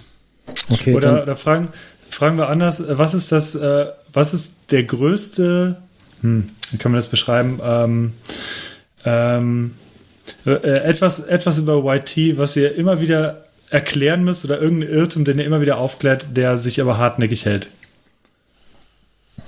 Ja gut, ähm, teilweise, teilweise ist es natürlich so, dass wir ähm, auch noch, noch gegen das Vorurteil ankämpfen, dass äh, wenn du bei uns ein Fahrrad kaufst dann und es passt nicht, dann hast du ein Problem. Also, also typisch Direktvertrieb halt. Ähm, du kannst das Rad natürlich ähm, wenn es nicht passt, wieder zurückschicken, bekommst dein Geld wieder zurück. Ähm, wir sind mit einem Customer Service für dich da, also so diese, die, diese typischen Sachen. Aber ich weiß jetzt nicht genau, worauf du hinaus willst. Ja, ja, nee, sowas, sowas in der Art, das ging schon in die Richtung. Ja. Okay. Also so die typischen Wehwehchen oder halt äh, viele denken, oh, wenn der Preis so günstig ist, dann kann die Qualität ja nichts sein. Also das war mhm. ja gerade am Anfang ganz, ganz schlimm ähm, und wir mussten also dagegen ankämpfen und wirklich beweisen, dass wir ähm, gute Produkte ähm, produzieren. Ähm, das ist so ein klassisches Vorteil, wenn, wenn du dann weißt, okay, dass dein Mitbewerber, der verlangt für den Rahmen so viel wie du fürs Komplettbike und ihr äh, produziert aber im gleichen Werk mehr oder weniger vom gleichen Hersteller, ähm, dann ist es natürlich mhm. immer so ein bisschen, man sagt, Jungs, macht mal die Augen auf. Mhm. Aber ja, ist natürlich schon komisch, dass man selbst da irgendwie in der Beweispflicht dann irgendwie ist, ne? Das ja. ist äh, ja, ganz, ganz komisch. Nee, ich meine, das das Einzige, was wir sagen können, warum, warum sind wir günstiger als eine andere Marke, äh, die im Fachhandel vertreibt? Ganz klar. Es ist der Vertriebsweg. Wir sparen uns die Marge von dem Großhändler und von dem Einzelhändler ein. Und dadurch können wir das Produkt in erster Linie mal günstiger anbieten. Wir haben dort, also wir haben zwar andere Kosten, weil wir natürlich intern ganz andere ähm, Strukturen aufbauen müssen. Zum Beispiel hat ja ein normaler Hersteller, der über den Fachhandel vertreibt, keinen eigenen Customer Service. Also bei uns ist so, wenn wir ein Produkt vertreiben und wir bauen Kacke, dann meldet sich der Kunde direkt bei uns. Das heißt, wir haben den auch direkt an der Strippe und dann müssen wir damit umgehen und müssen natürlich die Strukturen dafür schaffen. Das ist aufwendig, das kostet Geld, das kostet Zeit ähm, und da investieren wir auch. Aber das ist immer noch so viel, ähm, also ich würde sagen, so viel Luft drin, dass man eben einfach ein besseres Preis-Leistungs-Verhältnis bieten kann. Hm. Aber trotzdem habt ihr ja, ähm, denke ich mal, eure Marketingkosten, die dürften relativ hoch sein, oder? Wenn ich so an Christopher Walken und so weiter denke. Ich meine, du hast gesagt, der war jetzt äh, nicht so teuer, wie ihr vielleicht vermutet hattet oder befürchtet hattet. Aber äh, ich denke, das ist schon ein großer Posten bei, bei euch. Ich weiß nicht, wie ist das bei anderen Herstellern? Also kann ich jetzt nicht einschätzen, aber ich würde denken, bei euch ist es relativ gesehen höher. Ähm das weiß ich nicht, wie andere Hersteller damit umgehen. Ähm, und zwar in der Regel ist es ja so, du äh, bestimmst einen gewissen Prozentsatz deines Umsatzes, den du im Jahr planst, für Marketing. Jetzt sagen wir mal, du nimmst vier oder fünf Prozent und die gibst du dann in einem Jahr ähm, fürs Marketing aus das ist äh, ein Batzen, den du dann aufteilen musst. Da musst du dir überlegen, wie viel gibst du für Teamfahrer aus, wie viel für äh, Demotouren, produzierst du eine Kampagne, brauchst du irgendwelche Werbegeschenke, Goodies etc. Mhm. Das spielt da alles mit rein.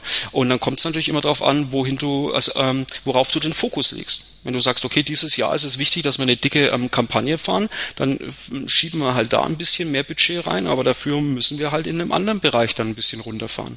Ich gehe mal davon aus, dass das andere Hersteller ähm, genauso machen ähm, und ich glaube, dass der äh, Prozentsatz, den wir angeben, eigentlich ein normaler Durchschnitt ist.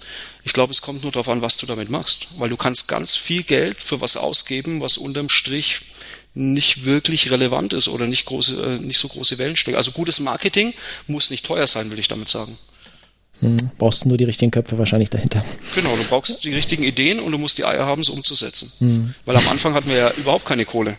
Aber trotzdem haben wir es ja geschafft, irgendwie mit einem Fotograf, der ein Kumpel von mir war und äh, der, der den Jäger gespielt hat, das war unser Werkstattmitarbeiter und äh, das, war, das war Filmblut aus der, aus der Dose ja. und äh, das war's.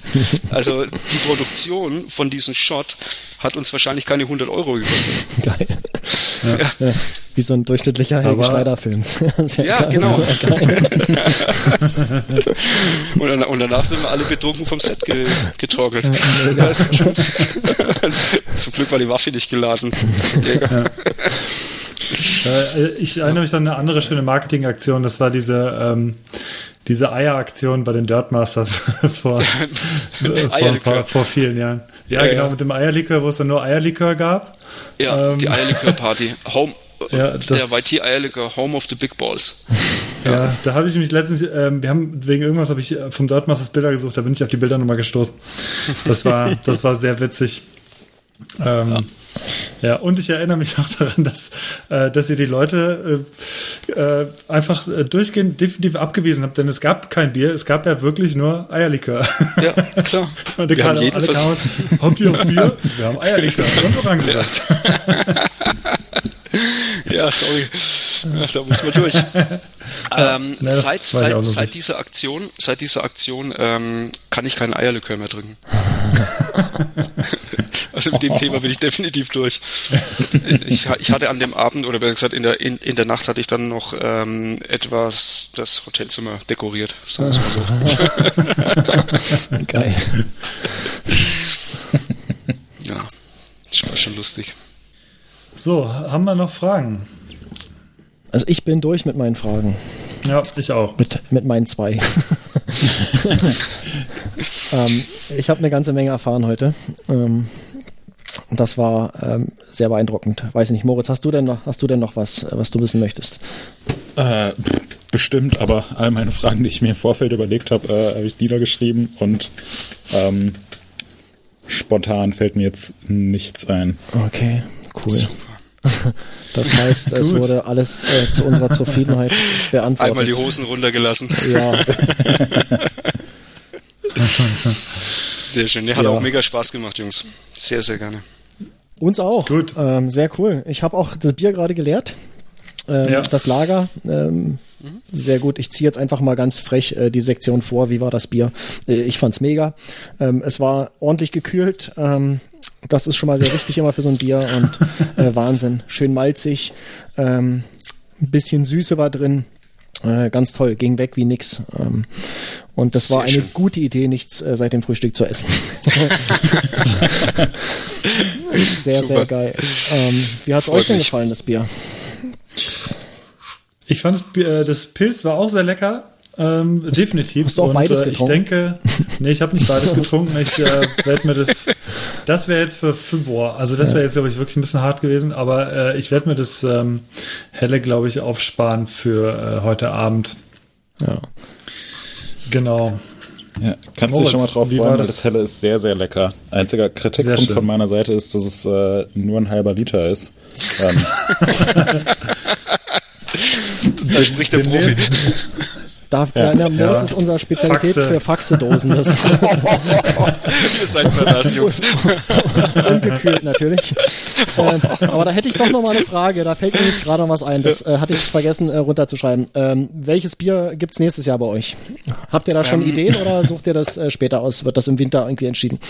Das wird eigentlich immer erst im äh, Winter entschieden. Also die Saison über ballern wir uns die Birne mit dem aktuellen zu und äh, wenn, wenn, das zur Neige geht, äh, dann, sind, dann gehen wir wieder auf die Suche. Okay, also muss erstmal weg. Wir haben, ja, wir haben dieses Jahr ein Problem, weil wir haben natürlich produzieren lassen für eine Rolling Circus Tour, die jetzt nicht stattfindet, dank ah, Corona. Jetzt ist Somit, alles, äh, alles ja, bei euch in der Firma. Ne? Ja, werde ich wahrscheinlich dann doch im Winter wieder verstärkt ins Fitnessstudio müssen. Ja, sehr geil. okay. Oder, oder in die Betty Ford Klinik mal gucken. Sehr schön. Ja. Sehr cool. Ja, ich bin äh, gespannt. Das, ja. ähm, das Pilz werde ich morgen trinken, da habe ich was vor. Ähm, ich werde mir das dann abends äh, reingeben. Bin ich auch sehr gespannt, ähm, wie das dann war. So, äh, wir haben noch ein paar winzige Kategorien. Ähm, und zwar, wir haben wie immer ein Gewinnspiel. Und äh, da habe ich im Vorfeld mit ähm, mit äh, Olli habe ich da ein bisschen gesprochen und äh, ich habe gehört, ihr äh, habt etwas mitgebracht und es äh, wird etwas geben für unsere Hörer. Weißt du da schon Näheres oder soll ich was dazu sagen? Oder wurde das über deinen Kopf entschieden? Ja, davon habe ich nichts mitbekommen. Jetzt bin ich mal gespannt. ähm, na, äh, ganz viel, ganz viel verraten wollen wir darüber nicht, aber es wird ähm, auf jeden Fall ein Goodie-Bag von euch geben. Mhm. Ähm, denn wir haben jedes Mal ein kleines Gewinnspiel und äh, wir die Formalitäten werden uns noch ausdenken. Es wird ähm, äh, wieder mit Kommentaren zusammenhängen, die unsere Leser ähm, Hörerinnen und Hörer ähm, nicht Leser? Ja, die Sorry. Hörer, die Leser. Ja, sind Leser, Hörer, Zuschauer. ähm, genau, also unsere Zuhörer ähm, als Kommentar niederschreiben müssen unter dem entsprechenden Podcast-Artikel, ähm, Und äh, ja, äh, wir können uns jetzt was ausdenken oder wir packen das in die Shownotes, was sie machen müssen. Die, ich würde sagen, die Leute sollen auch mal in die Shownotes gucken. Äh, lass uns das dort äh, reinschreiben. Ja, genau, ja? das ist gut. Guckt in die Shownotes. Klar, genau. Dafür, also. Wir geben uns immer so viel Mühe ähm, und wollen das einfach auch mal ein bisschen gewürdigt haben. Also guckt da rein, da gibt es ja. eine Aufgabe für euch zu lösen und äh, wenn ihr das richtig macht, dann äh, könnt ihr vielleicht gewinnen. Ja, so es gibt etwas Cooles. Ja, so ist es. Genau. Äh, zwei kurze Rubriken haben wir noch. Ähm, und zwar Neuerwerbungen. Ähm, beziehungsweise schaut, was ich gekauft habe. Das ist unsere äh, Rubrik im Forum, die so heißt. Und ähm, ja, ich fange einfach mal an, denn es ist relativ kurz. Ich habe mir nichts gekauft, ähm, verkaufe aber demnächst ein äh, Sigma 20 mm 1,8 Objektiv äh, mit Canon-Anschluss und äh, wer da zufällig von unseren Hörern oder Hörerinnen äh, Interesse hat, der kann sich gerne melden. Genau, wir verlinken äh, auch die Episode, in der du das als ähm, Neuerwerb vorgestellt hattest. Ja, äh, da muss ich da, dazu ein kurzes Feedback. Ich hab's, das ist auch der Grund, warum ich es wieder verkaufe. Ich habe tatsächlich ähm, im Vorfeld gedacht, wie es bei den anderen beiden äh, Neuerwerbungen, was Objektive anging, äh, so war, äh, dass ich dieses Objektiv mehr benutze, als ich es im Endeffekt jetzt getan habe. Und deswegen macht es für mich wenig Sinn, weil es liegt tatsächlich eigentlich einfach nur rum. Und dafür war, war es einfach eine zu teure Neuanschaffung. Und deswegen ist es, glaube ich, dreimal benutzt worden und geht daher neuwertig wieder raus. Aber es kommt daher, äh, es kommt etwas anderes stattdessen dann irgendwann äh, mit etwas äh, mehr Weitwinkel noch. Sehr schön. Ja. Ähm, ich würde einfach mal sagen, unser Gast äh, ist jetzt dran und äh, muss jetzt die Hosen runterlassen und sagen, was, was er gekauft hat. Erzähl ich mal. Hab mir tatsächlich, ich habe mir tatsächlich gestern Abend was gekauft. Ich bin nämlich noch schnell im Baumarkt gefahren, weil äh, morgen ist ja Vatertag und ähm, ich habe gedacht, Mensch, ein neuer Gasgrill wäre nicht schlecht. Hm. Somit habe ich mir einen Weber Q2200 zugelegt mit einer, mit einer Gasflasche dazu und den werde ich morgen anschmeißen. Mega und geil. Und dazu natürlich auch ein Bier aufmachen, ganz klar. Das ist mega geil. Ähm, Baumarkt, also bei Baumarkt hattest du mich schon und bei äh, also bei, bei Grill, äh, ja, Wahnsinn. Sehr cool. Das ist mal echt eine, eine zünftige Anschaffung. Sehr cool. Ja, Finde ich auch. Ja. Moritz, erzähl du mal, was sagt deine Kreditkartenabrechnung? Äh, meine Kreditkartenabrechnung sagt, dass ich äh, sehr, sehr viel Geld in die Inspektion meines Autos äh, leider stecken musste. War jetzt auch mal Zeit. Ähm, und äh, ich habe mir vor ein paar Tagen das erste Spaghetti-Eis der Saison gekauft. Ähm, um die Ecke von mir gibt es eine Eisdiele, die bietet gerade alle Eisbecher für 5 Euro an, was äh, vor, vor 20 Jahren hättest du da noch gesagt, äh, bist du verrückt, 5 Euro, das sind 100 Mark. ja, äh, heutzutage Spaghetti-Eis für ein 5 ist ein absolutes Schnäppchen. ja. Äh, Krass. Und ähm, ja, es, es ist und bleibt einfach das beste Eis der Welt. Sehr cool. Ja, ich stimme zu. Spaghetti-Eis, super. Ja, und du hast Aber, offensichtlich keinen Nachbarn, der eine eigene Autowerkstatt hat, ne? Und gibst zu viel Geld für die Inspektion aus.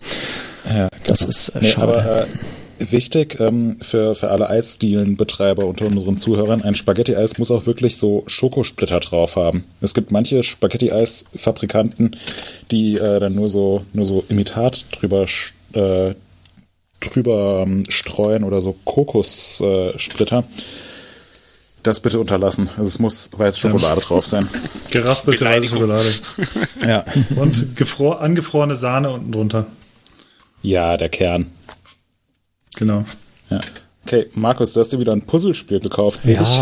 Ähm, ich. Das ist schon wieder Baller Games. Ist, wieder bescheuert. Ich, ich scheine nur noch. Nein, zum ähm, Knobeln und Nachdenken. ich scheine irgendwie nur noch Games zu kaufen, was völlig blöd ist, weil ich eigentlich gar keine Zeit habe für so einen Quatsch. Aber ähm, Hannes hatte das, das ja schon mal. vorgestern GTA hast du im, im, im internen Chat Ja, das gab es ja kostenlos. Das, das habe ich, einfach, äh, hab ich einfach nur mal runtergeladen. äh, Gibt es übrigens bis zum 21. Ähm, das heißt, wenn ihr diesen Podcast hört, ist es zu spät. Ähm, aber äh, Epic Games wirft gerade äh, GTA 5 kostenlos raus. Ähm, Hast du da irgendeinen so äh, Spielehersteller-Deal, von dem wir nichts wissen nee, eigentlich? Ich habe das irgendwo im Twitter, scrollte das vorbei, dann habe ich mal geklickt und dann stimmte das und dann habe ich mir einfach da die 100 Gigabyte mal runtergeladen, aber äh, bin ich jetzt auch noch nicht zum Spielen gekommen. Aber Arne hat mich gleich gefragt im Chat. Äh, der war, der war ganz aufgeregt, als er das gelesen hat. äh, nee, ich habe mir aber tatsächlich ein Game auch gekauft und zwar Far Cry New Dawn. Das hattest du mal erwähnt, äh, Hannes. Als ich äh, vorgestellt hatte, dass ich mir Far Cry gekauft habe, was ich ja mittlerweile äh, auch durchgespielt habe, also Teil 5. Und jetzt gab's bei Steam mal wieder im Angebot äh, das, ja, diesen Nachfolger des New Dawn für, ja, ich glaube auch wieder 16 oder 17 Euro, da habe ich dann nicht lange äh, überlegt und habe es mir gekauft und es ist geil. es macht, es macht sehr viel Spaß. Äh, und das alles ja vor dem Hintergrund, dass ich eigentlich gar keine Zeit habe zum Spielen, aber abends äh, habe ich dann doch manchmal eine halbe Stunde oder so und dann läuft das. Okay, äh, das waren die Neuerwerbungen. Dann äh, unsere letzte Sektion, die Empfehlungen. Ähm, jetzt fangen wir mal direkt mit unserem Gast an. Ähm, Markus Franken, hast du, hast du eine Empfehlung für unsere Hörerinnen und Hörer? Also ich muss ehrlich sagen, ich komme ganz wenig zum Fernsehschauen, aber ich habe jetzt äh, vor kurzem erst wieder angefangen, die alten Top Gear Sendungen rauszukramen und anzugucken. Was heißt rauszukramen? Über, über äh, Netflix und einige über ähm, Apple runtergeladen. Und ähm, das ist für mich so ein bisschen Entspannung. So Sonntagmorgen, wenn ich aufstehe, Kaffee machen und dann eine Serie reinziehen, dauert eine Stunde, ist perfekt. Ansonsten komme ich unter der Woche eigentlich überhaupt nicht dazu, äh, den Flimmerkasten anzumachen und und lass mich ein bisschen von unterschiedlichen Playlists auf Spotify begleiten durchs Leben und das war's eigentlich schon. Sehr cool. Ähm, ist verlinkt für Leute, die es interessiert. Ich habe gerade gesehen, Top Gear ähm, hat mittlerweile 29 Staffeln. Ja. Ähm, das ist krass. Ähm, und eine 8,7 von 10 bei IMDB in der Bewertung, was ziemlich gut ist. Also ja, vielleicht. wenn ihr, wenn ihr mit diesen Staffeln durch seid, dann einfach äh, wechseln auf äh, Amazon. Ähm, äh, und zwar Grand Tour ist die Nachfolgesendung, die äh, von den von dem Originaltrio eigentlich gemacht wurde und ja. das ist mega. Genau Hattest, gut. Hannes, hattest du das Bitte nicht mal nicht empfohlen die, in einem, im Podcast? Ja, das, kann das, das, sein? Das kann gut, kann, ja, kann gut sein. Das war schon eine Weile her dann, ja. Aber bitte glaub, nicht die amerikanische Top Gear-Variante gucken, die ist nicht so gut ja, wie das Original. Furchtbar, Katastrophe. Nee, nee, ich äh, verlinke ja. hier, glaube ich, schon das Richtige. Ähm. Ich, ja, ich hatte mich letztes Jahr irgendwann total gefreut, auf, auch auf Amazon oder auf Netflix irgendwie habe ich, wie Top Gear? Oh, was? Alle Top Gear-Folgen? Und dann guckst du drauf und es ist halt das amerikanische Top Gear. Ja. So, oh, nee, also es müssen schon die richtigen, die Originale sein. Genau. Absolut. Sehr cool. Ähm, und die Grand Tour ist auch verlinkt in den Shownotes, äh, wen das interessiert. Ist mittlerweile auch im vierten Jahr schon. Ähm, da mhm. gibt es auch schon die eine oder 4K verfügbar auch. Das ist sehr schön anzugucken. Was sehr wichtig ist äh, auf dem Telefon. Ja, Hannes. Hannes, erzähl äh, du mal. Ja, ich habe ich hab zwei kurze Empfehlungen. Und zwar ein, äh, tatsächlich ein Instagram-Account. Und zwar heißt der If You High. Und äh, der Name ist ja auch Programm. Es sind kurze äh, Snippets und Clips äh, und teilweise Bilder, aber in erster Linie ganz kurze Videoschnipsel von surrealen und verrückten und krassen und äh, schönen Sachen. Ähm, äh, lohnt sich sehr. Da kann man, ähm, weiß ich, ich glaube, ich habe noch nie durch einen Instagram-Channel so viel nacheinander durchgescrollt und habe mir Sachen durchgeguckt, ähm, weil es einfach sehr leicht ähm, sehr, sehr, sehr schnell verdaubare Kost quasi ist, aber trotzdem super interessant, weil es immer so genau für, ja, ähm, lasst euch da überraschen, guckt da mal drauf, das lohnt sich. Das ist ja ein er hat auch entsprechend viele Follower. Ist ja ein bisschen krass, die Bilder, muss ich mal so sagen. Es sind äh, äh, ein, paar, ein, paar, sehr krasse Sachen dabei, ja. Ähm, ja. Äh, das äh, ist aber sehr, ist aber sehr witzig, äh, ja. teilweise auch sehr surreal. Klick ich mal auf äh, Follow. Und dann was für äh, oder was vor, ich glaube, einer Woche äh, hochgeladen wurde neu. Genau, am 14.05. wurde das Ding neu hochgeladen, war ganz lange offline. Und zwar ist es das Video What I Do in Whistler von Mahalo My Dude. Das sind die, äh, die IFHT-Filmleute aus Kanada, die ähm, haben mit What I Do in Whistler vor sechs Jahren bei den Dirt Diaries teilgenommen. Ähm, beim Crankworks Whistler und das ist äh, der vielleicht beste Clip oder einer der besten Clips, die bei, diesen, äh, bei diesem Video-Contest jemals teilgenommen haben. Er ist sehr, sehr, sehr lustig. Ähm, wir, äh, ich habe ihn mir nochmal angeguckt, hab, äh, ich habe ihn dort auch damals live gesehen vor Ort äh, und das äh, spielt wahrscheinlich damit rein, aber der ist auch einfach, äh, ja, hat ein paar sehr lustige, äh, sehr lustige Sequenzen zwischendrin. Kann ich sehr empfehlen. Wird sehr, verlinkt. Sehr cool, genau, wird verlinkt. Moritz. Ähm, zwei Empfehlungen. Spaghetti-Eis habe ich eben schon gesagt. Äh, und äh, ich bin in letzter Zeit ein bisschen Gravelbike gefahren. Kann ich vielleicht yeah. in der nächsten Episode ein bisschen was drüber berichten. Ähm, und meine Empfehlung an alle, die jetzt gerade äh, im Frühling und Sommer äh, an Gewässern langfahren, immer schön den Mund zu halten, weil ich bei diesen Gravelbike-Touren ungefähr 20 Kilo Fliegen und Mücken verschluckt habe. Ja, das sollte man garant äh, so generell beim Radfahren irgendwie machen. Aber ich habe da echt so eine super nervige Angelegenheit, ja. dass ich immer so den Mund leicht offen halte. Ja. Es muss auch super doof aussehen. Und ich will nicht wissen, wie viele beim Gravelbike fahren, wie viele Fliegen und Mücken mir in den Mund geflogen sind und äh, im Winter dann so immer schöne Matschklumpen, die von mhm. unten reinschießen. Ich muss da mal irgendwas machen. Ja, Mund zu. Ja. Die Insekten sind zumindest proteinhaltig. Das stimmt. Ja, ja. ja, wenn sie in die Speiseröhre fliegen, wenn es dir in die Lunge reinfliegt, dann ist das so, dann ist es sehr eklig. Das hatte ich letztes Mal im Rennradfahren. Ich habe irgendwie eine, eine, halbe Stunde danach noch diesen, diesen Reiz auf der, äh, auf der Schleimhaut gehabt, der so die Trinkflasche war schon leer und trotzdem, das war echt oh, jetzt der, ist böse. dieser trockene Reiz, ja.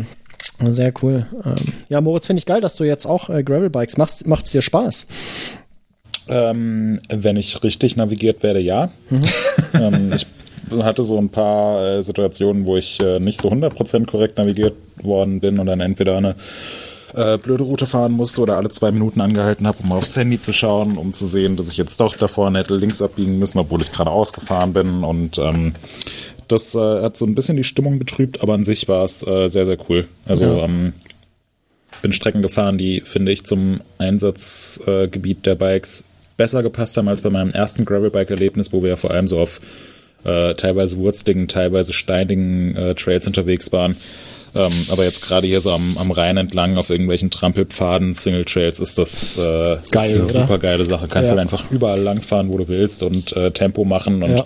ist dir egal, wenn es halt keine Straße ist. Ähm, das ja. war schon sehr cool. Sehr cool.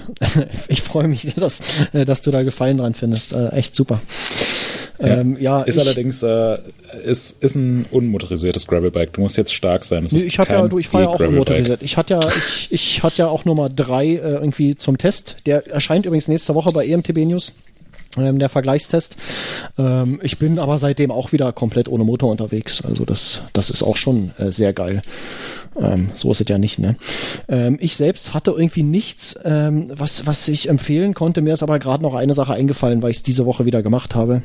Ja, und zwar habe ich wieder äh, Messer geschärft ähm, auf dem Schleifstein und äh, das ist einfach, das ist einfach das geilste, so frisch geschärfte Messer.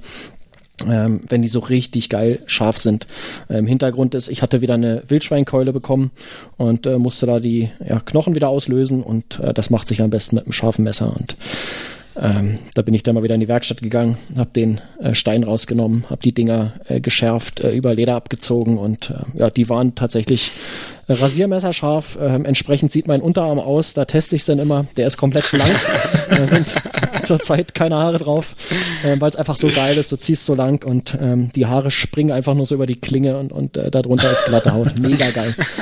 Ähm, das ist schon so ein Männerding, ne? Ja.